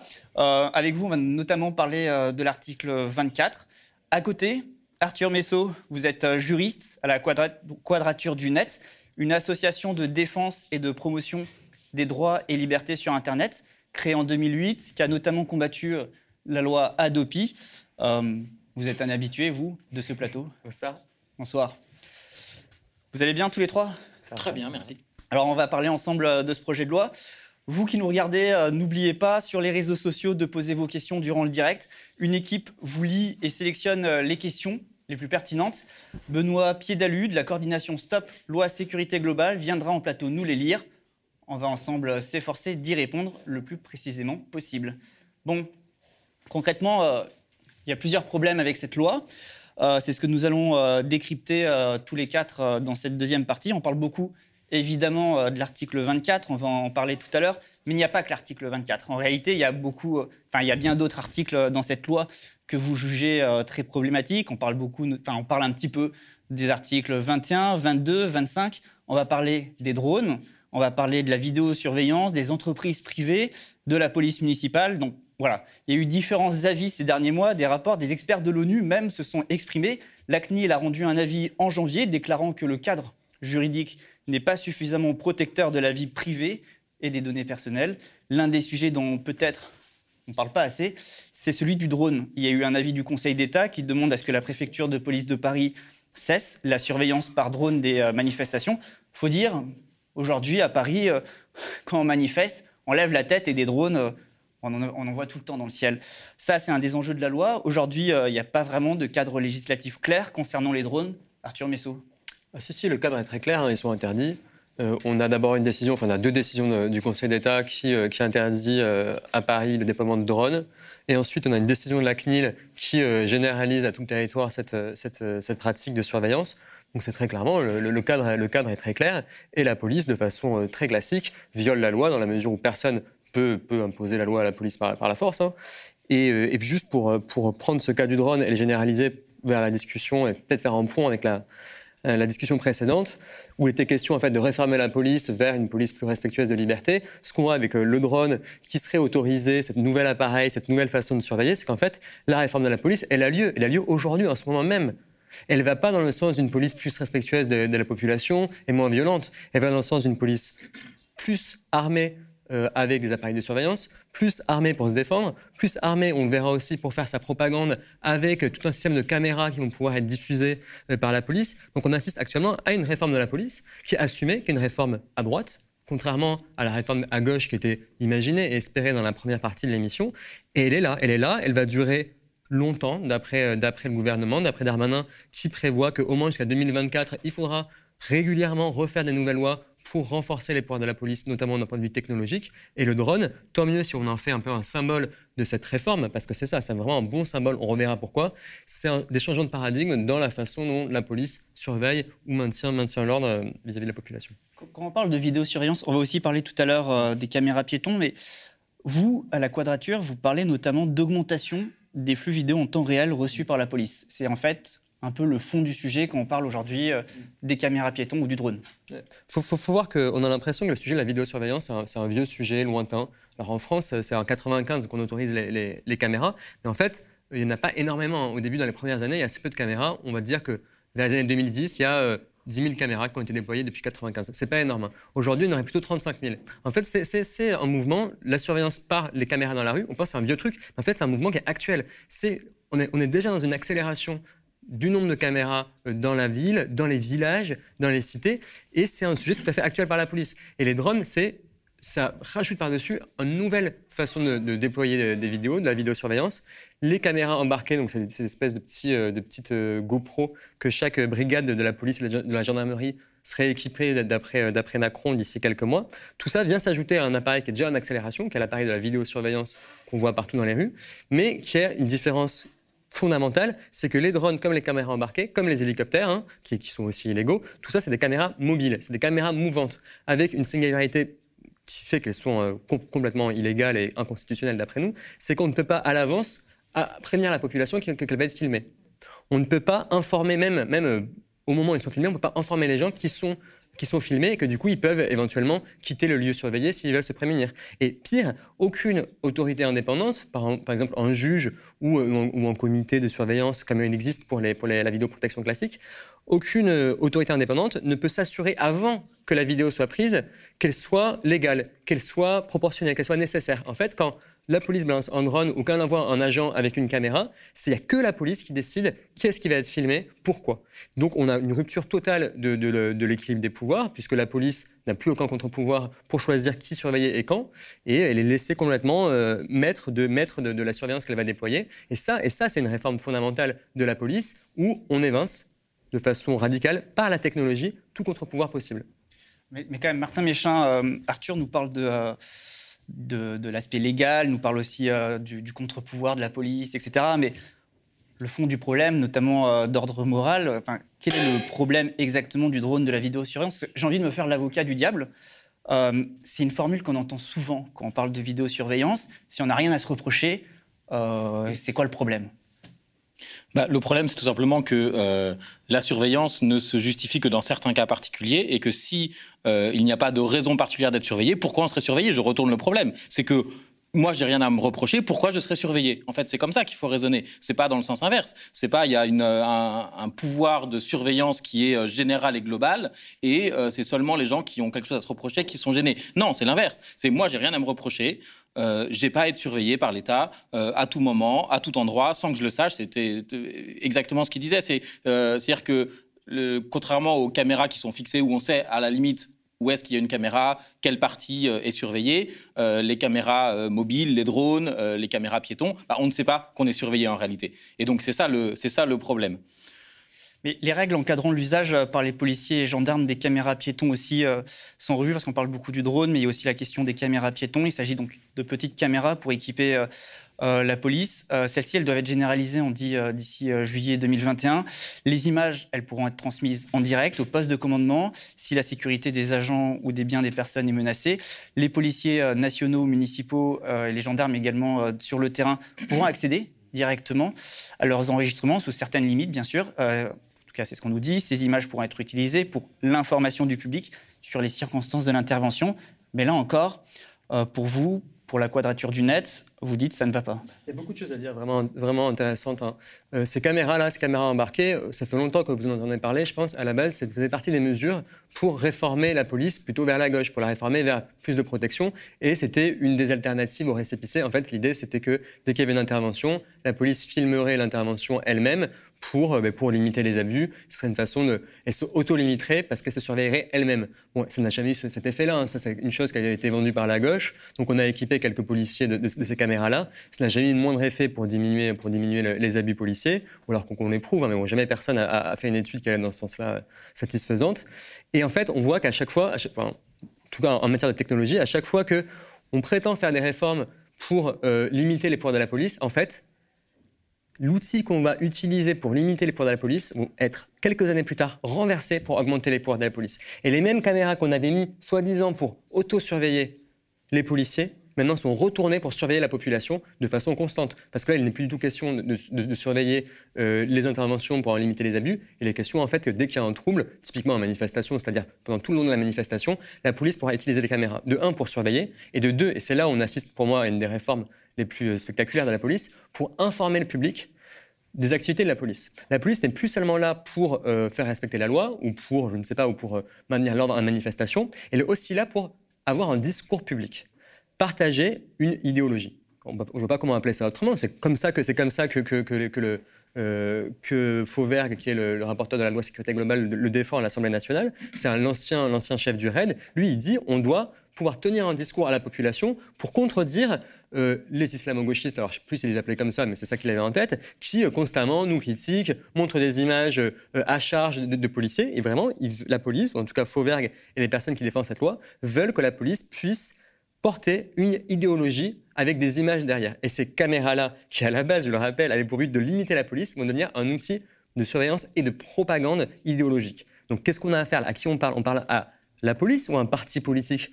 Ou à une institution autonome qui défend ses intérêts et sa vision du monde. Qu'est-ce qui se passe? Et cette réforme-là, je pense qu'il faut la regarder en face avec euh, la plus grande terreur. Hum, Sarah Massoud, est-ce que c'est un changement de paradigme aujourd'hui, un changement de paradigme complet peut-être avec l'usage de la vidéosurveillance telle qu'elle était faite jusque-là? Euh, Je pense qu'avec ce texte, euh, on passe véritablement une étape supérieure dans une fuite en avant sécuritaire. Euh, peut-être d'un point de vue peut-être un peu historique, parce qu'on est focalisé quand même sur ce texte, mais je pense que c'était déjà en préparation. On parle beaucoup de basculement, de renversement avec cette euh, proposition de loi sécurité globale que nous, syndicat de la magistrature, on, appelle d'abord, euh, enfin, prioritairement un, texte sur la police globale, parce que c'est vraiment, on, rentre véritablement dans un état de police, même on pourrait même utiliser le terme police au pluriel. Mais je pense que le véritable basculement, il a eu lieu en 2015. Il y a eu lieu où il y avait euh, tous ces dispositifs également de surveillance, euh, de dispositifs également euh, extrêmement répressifs, avec des outils entre les mains de la police, des polices. Et au moment où on a déclaré l'état d'urgence dit antiterroriste, ça a permis à l'État de créer un laboratoire d'expérimenter tout un tas de dispositifs qui sont pour certaines dans ce texte sécurité globale et qui aujourd'hui sont renforcés, consolidés alors qu'au départ, ils étaient censés être normalement censés être exceptionnels et transitoires. Et on a eu la loi de 2007 qui a pérennisé l'état d'urgence antiterroriste. Et ensuite, euh, au nom de la lutte antiterroriste, eh bien, est entré dans le droit commun tout un tas de dispositifs, et notamment euh, des périmètres de protection, des palpations de sécurité, des surveillances euh, de la voie publique, des relevés d'identité qui ont été permis pour les agents de sécurité privés, pour les policiers municipaux. Et ça, euh, au nom de la lutte contre le terrorisme, ça a été pérennisé et mis dans le droit commun. Et puis au fur et à mesure, on avance, 2018, 2019, il y a les mobilisations, euh, euh, sécurité, la loi sur le, travail, les manifestations du 1er mai, les manifestations du Gilet jaune. Et puis qu'est-ce qu'on a fait? Eh ben, On a utilisé ces dispositifs de l'état d'urgence antiterroriste à des fins de répression des mobilisations sociales. Et aujourd'hui, la sécurité globale, ce texte vient renforcer des dispositifs qui étaient déjà euh, pérennisé et mis dans le droit commun. Et notamment avec des dispositions sur la surveillance du masse, des dispositions avec cet article 24, et surtout des dispositions dont on parle assez peu et qui sont extrêmement liberticides et en plus assez techniques, donc compliquées pour les gens à comprendre parce que c'est assez aride euh, d'aller décortiquer les compétences euh, de telle ou telle force de l'ordre, avec des dispositions qui concernent la sécurité privée et des dispositions qui, concernent la police municipale, qui sont, ne euh, faut pas avoir peur des mots, hein, qui sont extrêmement liberticides, avec un renforcement considérable euh, des pouvoirs euh, des polices municipales et un renforcement considérable, même s'il y a des dispositions pour assainir le secteur de la sécurité privée, ça s'accompagne quand même d'un renforcement des pouvoirs des agents de sécurité privée. Donc vous avez aujourd'hui un panel de forces de l'ordre vous avez la gendarmerie nationale, la police nationale, la police municipale, les agents de sécurité privée. Et quand on fait la somme de toutes ces forces de l'ordre, on arrive quasiment à 500 000 agents qui sont disponibles pour l'État français. Ça signifie quoi 500 000 agents, un demi-million d'agents de forces de l'ordre en France. Nous sommes l'État de l'Union européenne qui avons le plus de policiers et d'agents de forces de l'ordre dans l'Union européenne. C'est énorme, énorme. Ça veut dire quoi? Ça veut dire qu'on est dans un état de police, avec des euh, pouvoirs et des prérogatives qui sont sans cesse renforcée. Et surtout, et ce qui est grave, mais on va très certainement en parler un peu plus en détail, avec un brouillage des missions. C'est-à-dire que la police municipale et la gendarmerie nationale, ils sont formés. ils ont des missions régaliennes. Ce sont des polices de la République. Euh, aujourd'hui, on va donner des pouvoirs à la police municipale qui, normalement, étaient euh, du ressort de la police judiciaire, qui n'étaient pas du tout du ressort des policiers municipaux, qui sont là pour euh, aider à la tranquillité publique et la salubrité publique, pour être dans la proximité avec les habitants, normalement, dans les textes. Et aujourd'hui, vous allez avoir des policiers municipaux qui vont avoir des, des pouvoirs d'interpellation qui vont avoir des pourvoirs de constatation de délits, et puis de délits pas anodins, hein, des délits qui sont sensibles, qui euh, normalement amènent une certaine connaissance de la procédure pénale. Et puis pire encore, vous allez avoir des agents de sécurité privée, des vigiles, qui ne sont pas formés pour, qui ne sont alors là pour le coup absolument pas formés pour, euh, qui vont avoir des prérogatives également pour fouiller vos bagages, euh, faire des palpations de sécurité, effectuer des missions de surveillance de l'espace public. Donc on assiste euh, véritablement à un brouillage des missions entre police privée euh, et police publique pour, euh, pour, pour schématiser. Et donc, euh, avec en plus des différences sur le territoire, parce que vous savez que la police municipale dépend des maires, hmm. alors à la différence de la police nationale et de la gendarmerie nationale, et qu'en fonction de la couleur politique des maires, en fonction euh, des, euh, de certaines orientations électoralistes, eh bien, va y avoir forcément, ça va apporter, ça va renforcer les risques de clientélisme, en sachant que, quand même, et c'est important que, que les auditeurs l'entendent, c'est que dans certaines villes, il y a plus de police municipale que de police nationale. Donc c'est dire les conséquences que ça va avoir sur la vie des gens, sur la vie des gens et sur l'espace public. parce qu'en mais hmm. quoi, ça, signifie qu'il euh, y aura un cadre national tout de même pour gérer ces polices euh, municipales ou pas? Le fait que chacune soit gérée sous l'autorité d'un maire, euh, ça va créer des disparités très fortes entre territoires? C'est-à-dire que l'offre de sécurité ne sera pas la même en fonction des territoires. Et d'ailleurs, c'est ce qu'a relevé euh, la défenseur des droits dans son avis sur euh, ce texte sécurité globale, c'est-à-dire qu'il va y avoir une inégalité de traitement, une inégalité devant la loi, selon que l'on habite euh, en Seine-Saint-Denis ou en Seine-Maritime, ou bien dans le sud de la France, où les policiers municipaux sont connus, notamment à Nice, dans certaines localités qu'on connaît bien, hein, qui sont dirigés par des hommes d'extrême droite, qui se prennent d'ailleurs très souvent d'ailleurs pour des, hein. pour des shérifs.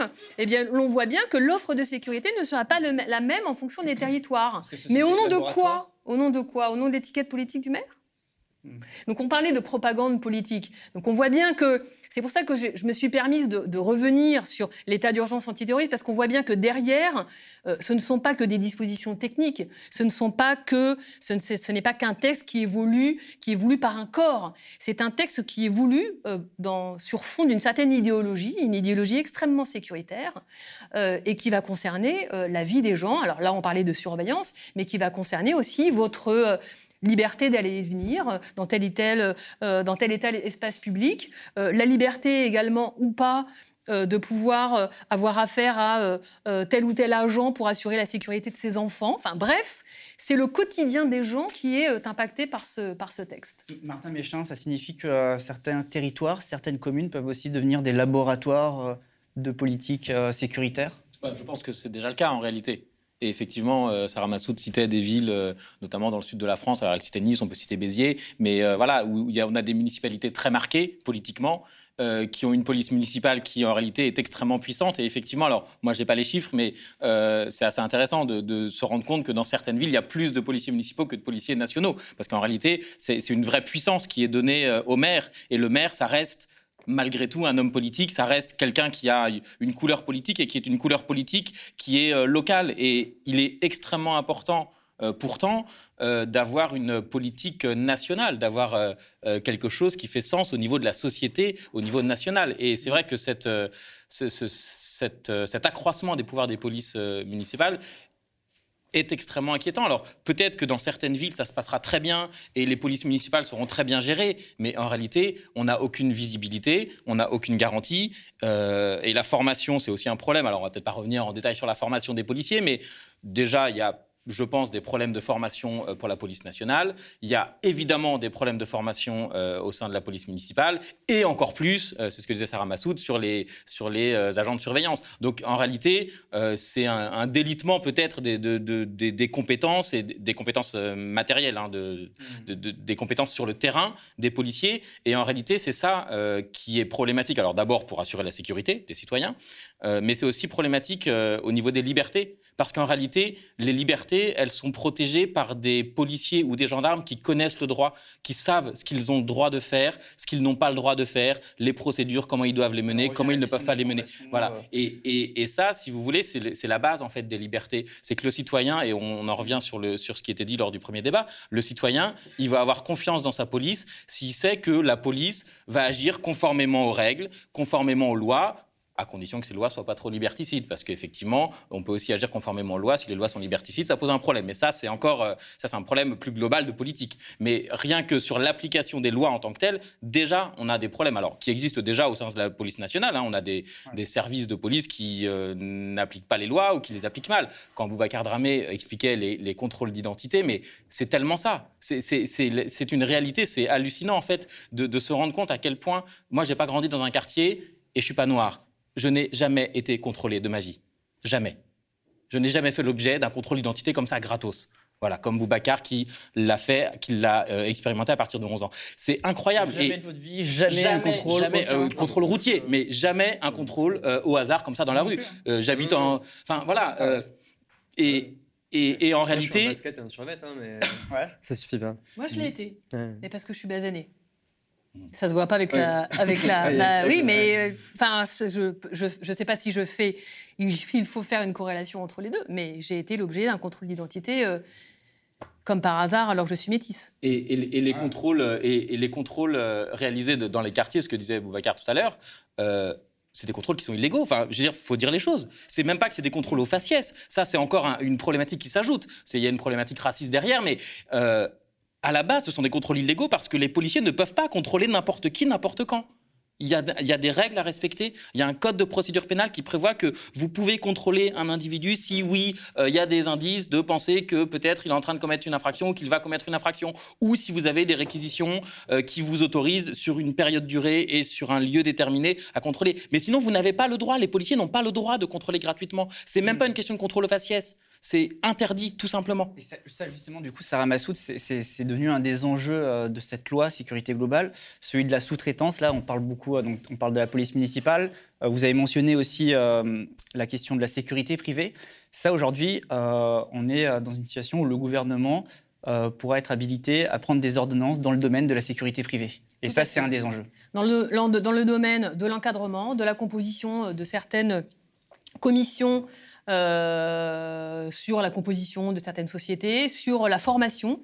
Eh bien, euh, tout cela, ce sera le gouvernement qui, qui, euh, qui va être autorisé à réglementer tout ce secteur-là par ordonnance.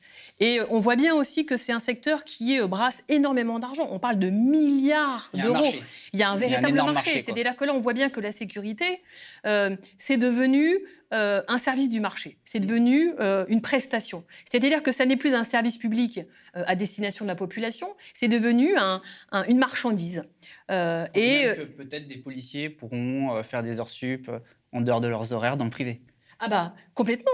Alors en sachant que par ailleurs c'est un secteur qui est extrêmement touché par la précarité des emplois et d'ailleurs il est prévu des dispositions pour prévoir des sous-traitances euh, il avait été prévu dans le premier rapport de, Fauvergue, parce que ce qu'il faut savoir, c'est qu'en fait, ce texte, il est beaucoup plus ancien euh, que l'on ne le pense. C'est-à-dire que euh, Fauvergue et Thériault, les deux rapporteurs de ce texte, avaient rédigé un premier rapport sur cette fameuse notion de sécurité globale et avaient rédigé une première proposition de loi qui était un peu moins dure que celle qui est aujourd'hui à, l'examen devant le Parlement.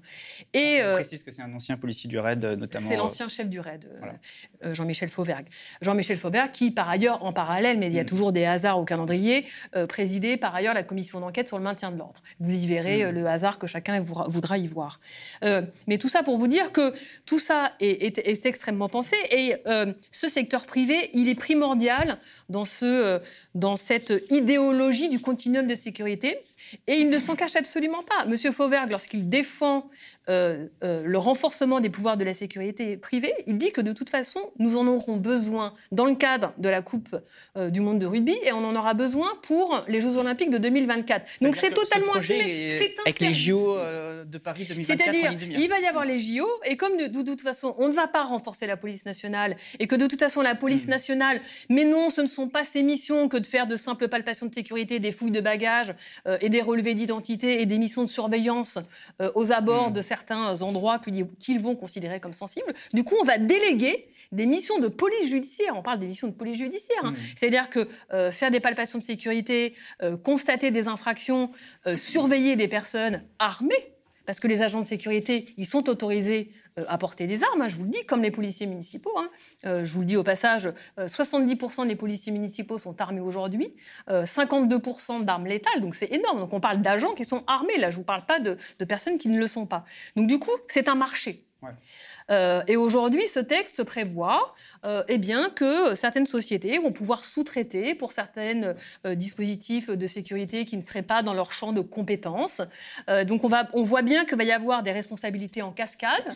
tout ça dans l'entre-soi, avec des règles de déontologie qui ne sont absolument pas les mêmes que, ceux, euh, que celles de la police nationale ou de la gendarmerie nationale, avec des systèmes de commandement euh, qui ne sont pas du tout les mêmes, et puis par ailleurs, qui ont des, des, des, dispositifs de contrôle externe de l'activité de ces, de ces sociétés privées qui sont extrêmement indigents, en tous les cas en l'état, en l'état du texte. Donc vraiment, j'ai envie de dire qu'au-delà de la privatisation, on est sur presque je vous parlais des armes, on est presque sur une militarisation de l'espace public. Euh, quand je dis militarisation, c'est pas pour faire peur, c'est pas un mot pour vous dire ah là là, il va y avoir l'armée partout. Mais non, la société en état de guerre? Euh, non, pas en état de guerre, une militarisation. C'est-à-dire qu'aujourd'hui, vous voyez, quand on participe à des euh, manifestations, on a toujours l'habitude euh, aujourd'hui de décrire euh, les policiers comme des robocop. Tellement ils sont armés avec. alors ils sont considérés comme des ennemis par les policiers. C'est ce qu'on appelle d'ailleurs le glissement de ce droit pénal de l'ennemi, c'est-à-dire que l'autre n'est plus vu comme un citoyen à protéger, mais est vu comme un délinquant en puissance, un terroriste en puissance, un factieux manifestant en puissance. Donc du coup, on voit bien que l'altérité dans la mission de police euh, n'est plus, euh, n'est plus euh, bienveillante. Mm, J'ai presque l'impression d'utiliser un, gros mot que d'utiliser la bienveillance quand on parle de police, mais quand même, aujourd'hui, aujourd'hui, aujourd'hui, les missions de protection ou de proximité, c'est, ça. Mais tout est centré voilà, sur l'interpellation. Mm. Donc du coup, avec ce, texte sur les, les, agences de sécurité privée qui sont renforcées avec des, des possibilités de sous-traitance à deuxième rang, avec des possibilités également de, euh, euh, de, procéder à des missions de surveillance de l'espace public, c'est extrêmement dangereux. C'est pas pour faire peur hein, hmm. qu'aujourd'hui on vous dit ça. C'est extrêmement dangereux. Au-delà de la question philosophique, dans quelle société on veut vivre, est-ce que véritablement on veut que les habitants, les citoyens, nos enfants soient surveillés par des agents de sécurité privée? Au-delà de ce paradigme idéologique, je pense que c'est dangereux. Et juste un dernier point, sinon je vais oublier. On parlait de la formation tout à l'heure. Il était prévu dans l'avant-proposition de loi, il était prévu de, euh, la création d'une école nationale de la police municipale. Euh, ça a été abandonné. Cette disposition a été abandonnée et il y a euh, différents amendements qui ont été déposés pour au moins, au minimum, prévoir une formation supplémentaire en matière de maniement des armes pour les policiers municipaux qui maintenant vont pouvoir constater, constater pléthore de délits. eh bien, y compris cet amendement pour augmenter de quelques heures la formation des policiers municipaux dans le maniement des armes, eh bien cet amendement a été rejeté. Pas d'école, pas de formation supplémentaire et des armes, avec des sacrées armes. Hein. Euh, hmm. En décembre dernier, il y a encore eu l'autorisation pour les policiers municipaux d'utiliser des calibres 357 Magnum. En décembre, ça a été voté le 29 décembre pendant que tout le monde était en vacances. Donc pour vous dire que l'armement, quand je parle de militarisation, euh, c'est quelque chose qui euh, est concret.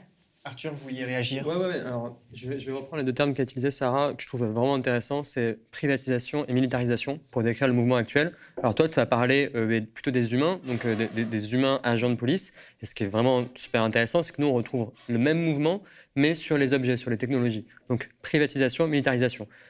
On a actuellement, en matière de technologie, dans les villes, surtout ce que nous appelle la, la technopolis, donc tous les projets de Safe City, de Smart City, ou aux frontières de l'Union européenne, des boîtes privées qui d'habitude font plutôt du militaire, hein, Thales, Safran, qui font des, des- des- des armes, hein, qui, vendent des armées pour tuer les gens au final. Bon, mais là, qui vendent des objets de surveillance de la population. Tout d'un coup, ben, on comprend que si on demande à des industries militaires de surveiller la population, la population sera plutôt vue comme des ennemis que comme des, des personnes à protéger.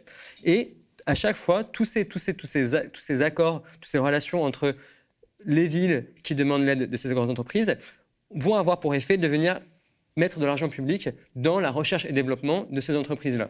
Typiquement, au, sein de l'Union européenne, on a publié un article aujourd'hui sur, sur ça que je vous invite à lire, hein, qui est euh, comment l'Union européenne finance différents projets de, euh, pour tester en fait des drones sur les migrants. On va balancer des Mhm. drones en Méditerranée ou sur, ou sur les, les parcours euh, terrestres pour, pour les chercher. On va évaluer à quel point les drones peuvent, euh, en, en, en essaim, comme ça, se déplacer pour suivre des gens. Pareil avec les... les, il y a des, euh, des tests de vérité, des tests de mensonges qui vont être testés sur, sur des personnes. C'est complètement inhumain, c'est horrible. On se permet de le faire. Enfin, on se permet. L'Union européenne se permet de le faire parce que c'est des étrangers et que les étrangers, euh, c'est juste des, euh, des rats de laboratoire pour ces entreprises privées. Mais je trouve que voilà, c'est extrêmement intéressant de voir comme nous aussi, on retrouve que la militarisation se fait par des entreprises privées et c'est l'argent public qui va financer des initiatives privées militaires. Enfin, c'est, vraiment, il y a un glissement, il y a un glissement de, terrain qui est ultra impressionnant. Pourquoi c'est pas l'armée qui, pourquoi c'est pas l'armée qui fait ça? Pourquoi on, arrive donc c'est des petites villes qui vont financer des, énormes industries pour développer de la reconnaissance faciale, des drones.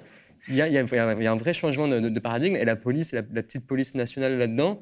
Quel est encore son futur Si ce n'est de devenir ce, Robocop-là, qui sera équipé par Thales, par Safran, avec des outils de reconnaissance faciale, de, réalité augmentée qui ont été testés sur des populations étrangères. Et, voilà, donc c'est vraiment, il faut, il faut redouter ce futur-là euh, très vite. Comme quoi, il n'y a pas que l'article 24. dont- mais justement, quand même, tout de même, l'article 24, faut en parler. Mais juste avant, un petit mot, euh, Martin Méchin, euh, sur l'article 25, euh, qui autorise les membres de la police et de la gendarmerie à porter leurs armes en dehors de leur service dans les établissements recevant du public, sans possibilité de s'y opposer. Autoriser un policier à assister à un concert avec, euh, avec son arme. Le syndicat des musiques actuelles nous dit que ça pourrait créer des mouvements de panique, par exemple, dans un festival. Euh, demain, on pourra plus dire à un policier en civil armé qui ne peut pas participer à un événement public. C'est un pas de plus? Bah, en réalité, c'est incompréhensible. Alors, euh, ça, ça rejoint complètement ce que disait Sarah Massoud tout à l'heure sur le.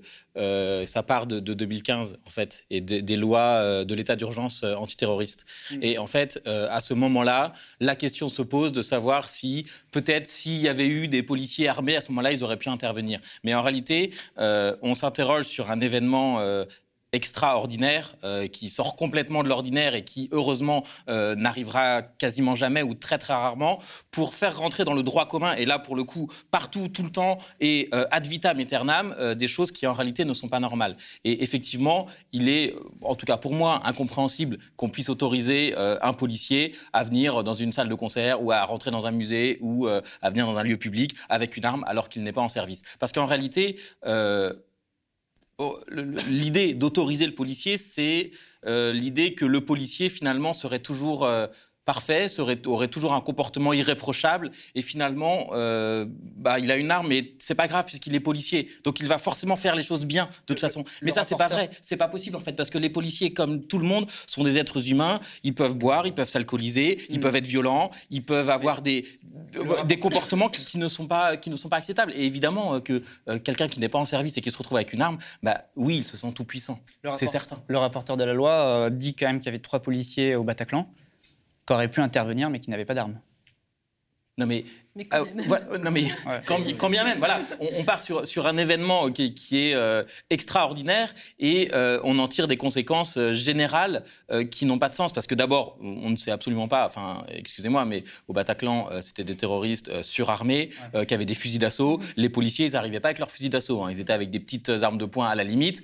Euh, ils n'auraient pas pu s'opposer de toute façon à des, à des terroristes avec des fusils d'assaut. Donc de toute façon, leur argument en tout cas. oui, mais c'est un argument qui, qui n'est pas recevable en réalité. C'est-à-dire qu'on comprend l'idée, mais euh, il suffit de réfléchir pour comprendre que ça n'a pas de sens. Voilà, et que c'est trop dangereux en réalité, et que les conséquences sont, seraient certainement trop importantes et trop graves pour euh, peut-être une fois ça va servir, une fois en dix ans ça va servir, mais qu'est-ce qu'il y aura d'autre comme problème euh, euh, qui seront créés par cette, par cette possibilité? Et puis c'est surtout pour les policiers eux-mêmes. Vous imaginez la responsabilité Ouais. Il est tout seul avec son arme. Et Policier, puis, euh, 24 pour heures sur 24 Voilà, pour finalement, 20 ouais. 24 heures sur 24 et le droit à la déconnexion. Et puis on ne parle pas non plus de la souffrance des policiers, enfin, le, nombre de suicides qu'il y a de policiers avec leur arme de service.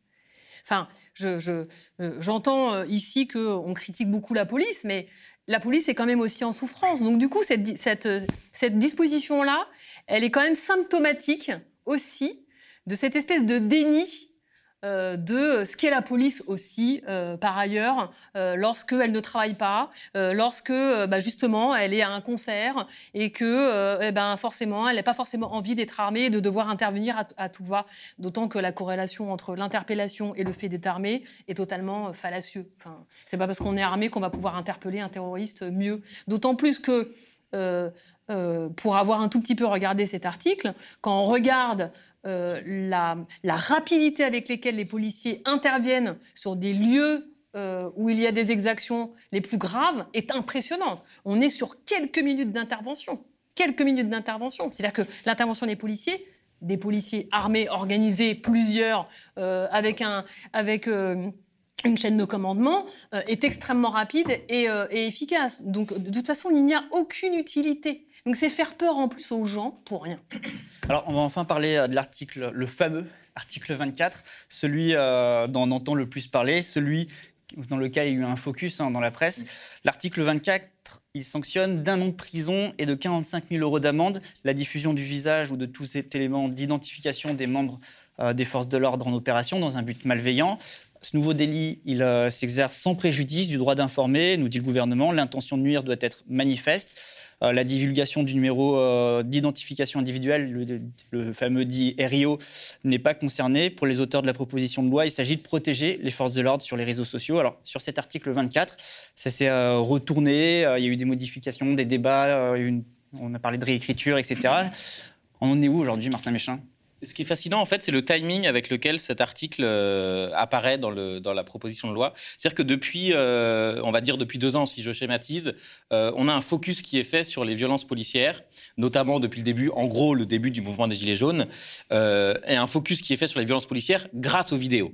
Et faut être honnête, il n'y aurait pas eu de vidéo, on n'aurait jamais eu euh, toutes ces, euh, toutes- tous ces signalements. Alors, c'est notamment par, par David Dufresne, mais il y en a eu beaucoup d'autres, évidemment. Et en réalité, toutes les affaires graves qui sont sorties de violences policières, et il y en a eu un certain nombre, toutes, elles sont documentées par des vidéos.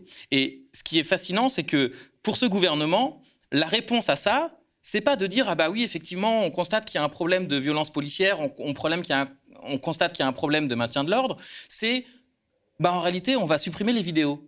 Alors évidemment, je le dis de manière un peu schématique parce que il n'est pas interdit de filmer. C'est pas dit comme ça dans la loi. Évidemment, euh, le gouvernement dit et, le- et le- et les parlementaires vont dire non non mais on n'interdit pas du tout de filmer. Vous inquiétez pas, vous avez le droit de filmer. D'accord. Mais qui va décider sur le terrain de si vous pouvez filmer ou pas? Parce que qui apprécie en réalité sur le terrain si la vidéo elle est prise euh, pour euh, nuire aux policiers et dans une intention manifestement malveillante? Qui apprécie ça? Ce sont les policiers et ce sont les seuls sur le terrain qui vont avoir compétence pour apprécier et qui en réalité pourront interdire à quelqu'un de filmer parce que eux, ils vont estimer à ce moment-là, à un moment T, qui est le moment de la de l'intervention policière qui est filmée, ils vont décider que euh, il y a suspicion que euh, l'intention soit malveillante. Et donc, le délit, ça veut dire quoi? C'est ça interdit, mais ça veut dire qu'on peut interpeller l'individu. Ça veut dire qu'on peut le placer en garde à vue. Et ça veut dire qu'en réalité, on peut mettre fin à la vidéo. Alors après, peut-être qu'effectivement, l'individu pourra prouver qu'il n'y avait rien de malveillant.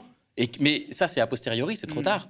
Parce qu'il aurait été interpellé, il aurait été empêché de filmer, il aurait été placé en garde à vue. Alors peut-être que 24 heures après, le parquet dira bah, Vous êtes gentil, mais vous me libérez là, parce que. euh, voilà. Ce qu'il faut savoir, en fait, ce que, le- ce que les gens ne savent pas forcément, c'est que euh, la personne qui décide du placement en garde à vue, c'est le policier, c'est pas un magistrat qui décide du placement en garde à vue, c'est pas le procureur qui décide du placement en garde à vue. Le procureur, lui, il va décider de la levée de la garde à vue, mais celui qui décide du placement en garde à vue, c'est l'OPJ. Et donc l'OPJ, si le policier de terrain lui dit, bah moi, j'ai été filmé alors que j'étais en train d'inter- d'intervenir et manifestement c'était malveillant, ok, placement en garde à vue.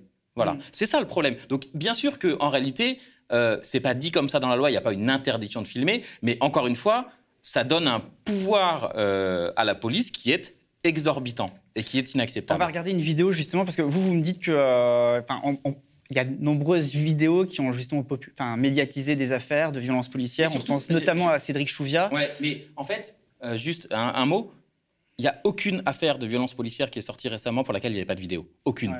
Toutes les affaires qui sortent, c'est toutes les affaires pour lesquelles il y avait des vidéos. Si vous n'avez pas de vidéo devant l'IGPN ou euh, devant le parquet, vous êtes mort. Voilà. Si vous n'avez pas la preuve vidéo, vous êtes mort. Parce qu'il y a eu nombreux vi- nombreuses vidéos, je viens de le dire, Cédric Chouviat, mais il y en a eu d'autres. On va regarder tout de suite euh, justement un petit montage euh, à ce propos. Tout bascule au moment de la charge des CRS. Geneviève Leguet reste à terre. Les secouristes sont alors bloqués à l'écart.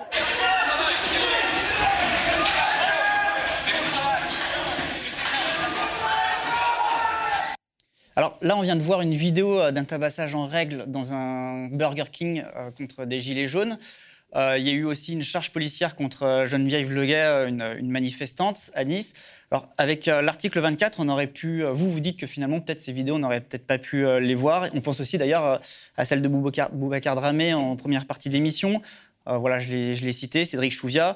Euh, on a vu l'interpellation en vidéo euh, celle qui a entraîné euh, l'interpellation qui a entraîné sa mort, vous euh, vous dites finalement c'est ça aussi l'article 24, c'est des vidéos qui ne sortiront jamais.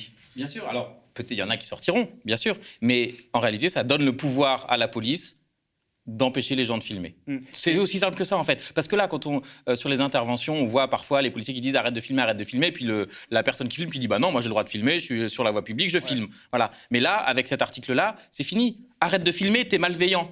Je t'interpelle. C'est un délit puni d'un an d'emprisonnement.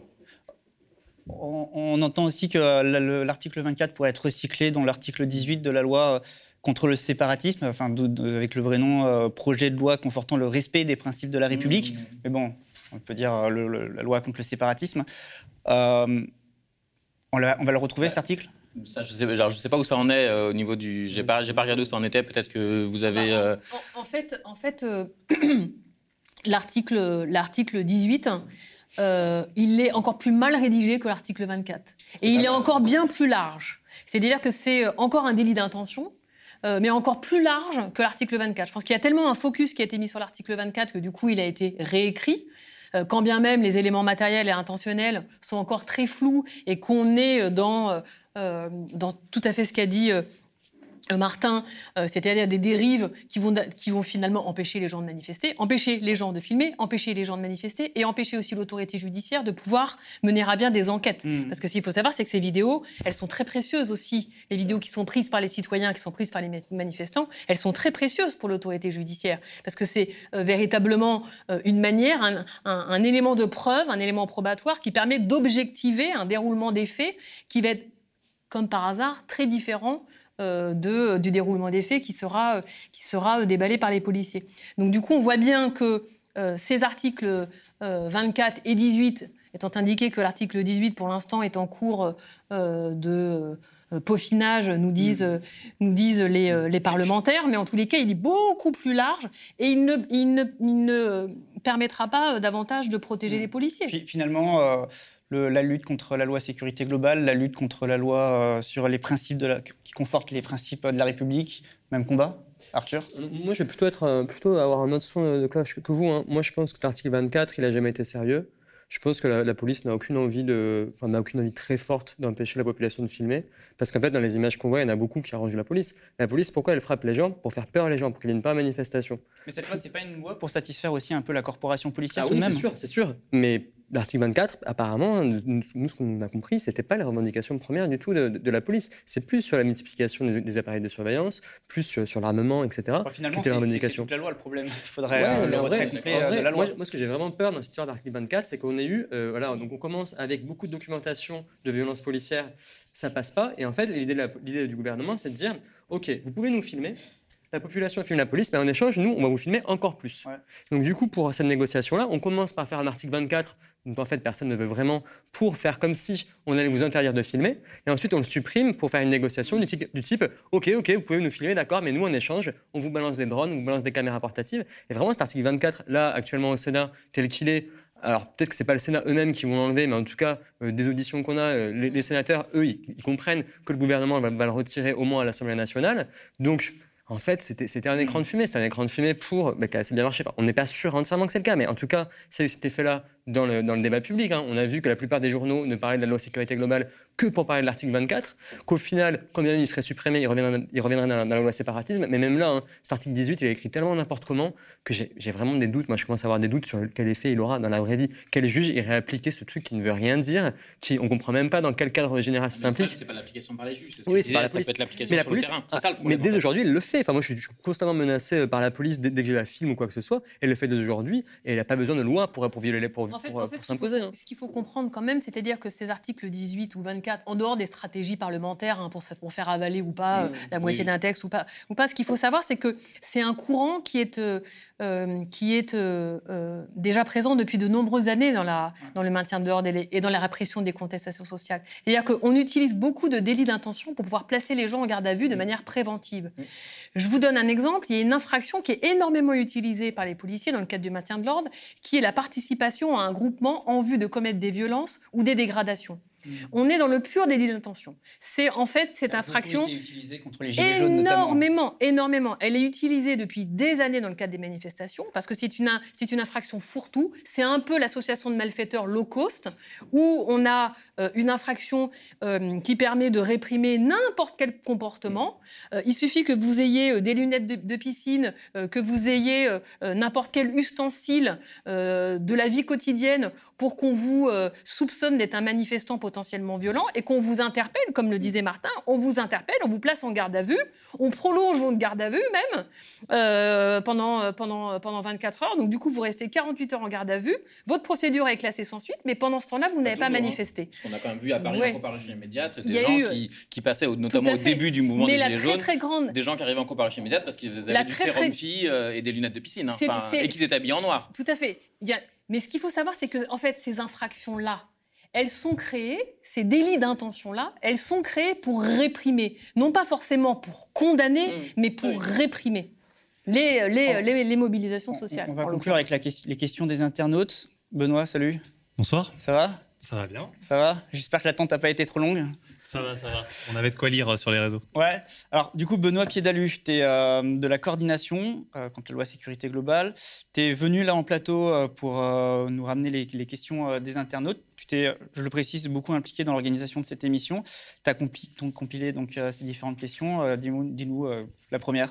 Alors on en a une, alors on en a un certain nombre de, très intéressantes. Il y en a une qui demande, on parle beaucoup des risques d'usage des vidéos finalement à des mmh. fins de fichage et de poursuite judiciaire. Euh, actuellement, est-ce qu'elles sont beaucoup utilisées euh, et d'où viennent ces images qui sont utilisées? Peut-être? Alors, les vidéos utilisées sur le fichage, je ne sais pas parce que par principe, euh, c'est des choses auxquelles on n'a pas accès. Donc euh, oui, il y a des vidéos qui sont utilisées par les services de renseignement. Alors quand je dis les renseignements, c'est pas forcément la DGSI, hein. ça peut être le, les renseignements de la préfecture de police de Paris qui filment. Effectivement, ils ont des, des, policiers, des, bah, ils ont les drones évidemment, qui sont les drones de la préfecture, mais ils ont aussi des policiers sur le terrain qui filment. Et ça, on ne sait pas ce qu'ils en font de ces vidéos, parce qu'en fait, ils en font eux des, des fichiers, des, des compilations. C'est ce qu'on appelle du renseignement. Mais ça, nous, enfin moi, avocat, je n'ai pas accès à ces données de renseignement. Donc oui, elles sont utilisées, mais je peux pas vous dire dans quelle mesure euh, et qu'est-ce que ça peut avoir comme conséquence pratique. Mais évidemment que c'est utilisé euh, d'ores et déjà. Juste dans le dernier fichier, là, vous vous souvenez sûrement, en décembre dernier 2020, il y a trois fichiers de police qui ont été étendus, hein, on en a beaucoup parlé. Il y a la CNIL qui commentait hein, dans son avis et qui disait par exemple que les, vidéos et les images qui étaient publiées sur les réseaux sociaux allaient venir nourrir les fichiers de police. Donc euh, typiquement, si, vous filmez ou si la police, a fortiori, filme une manifestation et voit quelqu'un en train de taguer sur le mur, mais ça, euh, ça la CNIL dit, bah ouais, c'est typiquement le genre de choses qui va, qui va alimenter le fichier. Une autre question? Alors oui, une autre question sur les, sur les flux vidéo aussi. Est-il possible en pratique, euh, finalement, d'exploiter une, une, telle augmentation des flux vidéo et, et sinon, dans quelles conditions elles sont aujourd'hui exploitables? Peut-être Arthur. Ouais, ouais, ça c'est vraiment tout l'enjeu qu'on a autour de la technopolis. C'est l'argument récurrent des villes et des industries, c'est Oups, on a déployé beaucoup trop de vidéos, de, vidéosurveillance. On est passé de 10 000 à 35 000 en 10 ans. On ne peut plus regarder. On n'a plus assez d'yeux humains pour regarder. Du coup, qu'est-ce qu'on va faire? On va mettre des robots. On va mettre de l'analyse automatisée d'images, voire de la reconnaissance faciale. Et en fait, c'est euh, cette surenchère de, nombre, de multiplication de caméras qui vient justifier euh, là, l'analyse automatisée, la reconnaissance faciale. Donc c'est un peu une arnaque euh, intellectuelle. N'empêche, n'empêche que ça convainc. Enfin, ça convainc en tout cas des élus et des industriels à s'engager là-dedans. Donc technologiquement, euh, actuellement, c'est pas sûr hein, qu'on puisse exploiter toutes les images. Mais c'est l'objectif, c'est vraiment l'objectif qu'on va retrouver dans le, dans le livre blanc de la sécurité intérieure de, de, Darmanin, que d'ici 2024, vraiment tout ça soit bien rodé pour les JO, qu'on ait des machines qui puissent analyser un, maximum de, de, flux. ça tout à l'heure, c'est un marché, c'est vraiment euh, sur le plan technologique aussi. Une troisième question? Alors oui, euh, est-ce que euh, finalement l'article 25 qui donne des droits aux policiers en matière de port d'armes dans des lieux publics, enfin ouverts au public, finalement on a l'impression que ça donne plus de pouvoir pratiquement aux policiers que euh, aux policiers américains. Hein. On se retrouve finalement, on se retrouverait finalement dans, une sorte de Far West en, France. Est-ce que vraiment euh, c'est une augmentation vraiment très importante par rapport à ce qu'on voit dans d'autres pays comme les États-Unis? Sarah Massoud? Euh, Alors qu'on voit qu'aux États-Unis, il y a un taux d'armement, y compris des citoyens, qui est exponentiel. On, en entend parler très régulièrement et ce depuis de nombreuses années. Bah, les policiers n'auront pas le droit qui est prévu dans ce texte sécurité globale que de pouvoir être armés dans des lieux ouverts, euh, ouverts au public. Donc, y compris, euh, euh, y compris aux États-Unis, cette disposition-là, elle, a été, elle a été proposée hein, plusieurs fois aux États-Unis, mais elle a été censurée.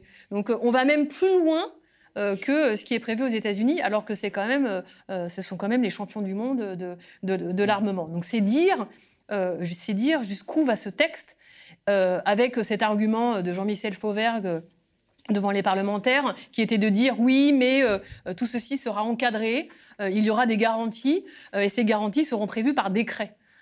on voit bien, on voit bien l'entourloupe et comment et comment tout ça finalement bah, participe. Je le répète, hein, mais c'est un mot qui est important, je pense, ce soir, participe de la militarisation de des missions, des missions de sécurisation de l'espace public.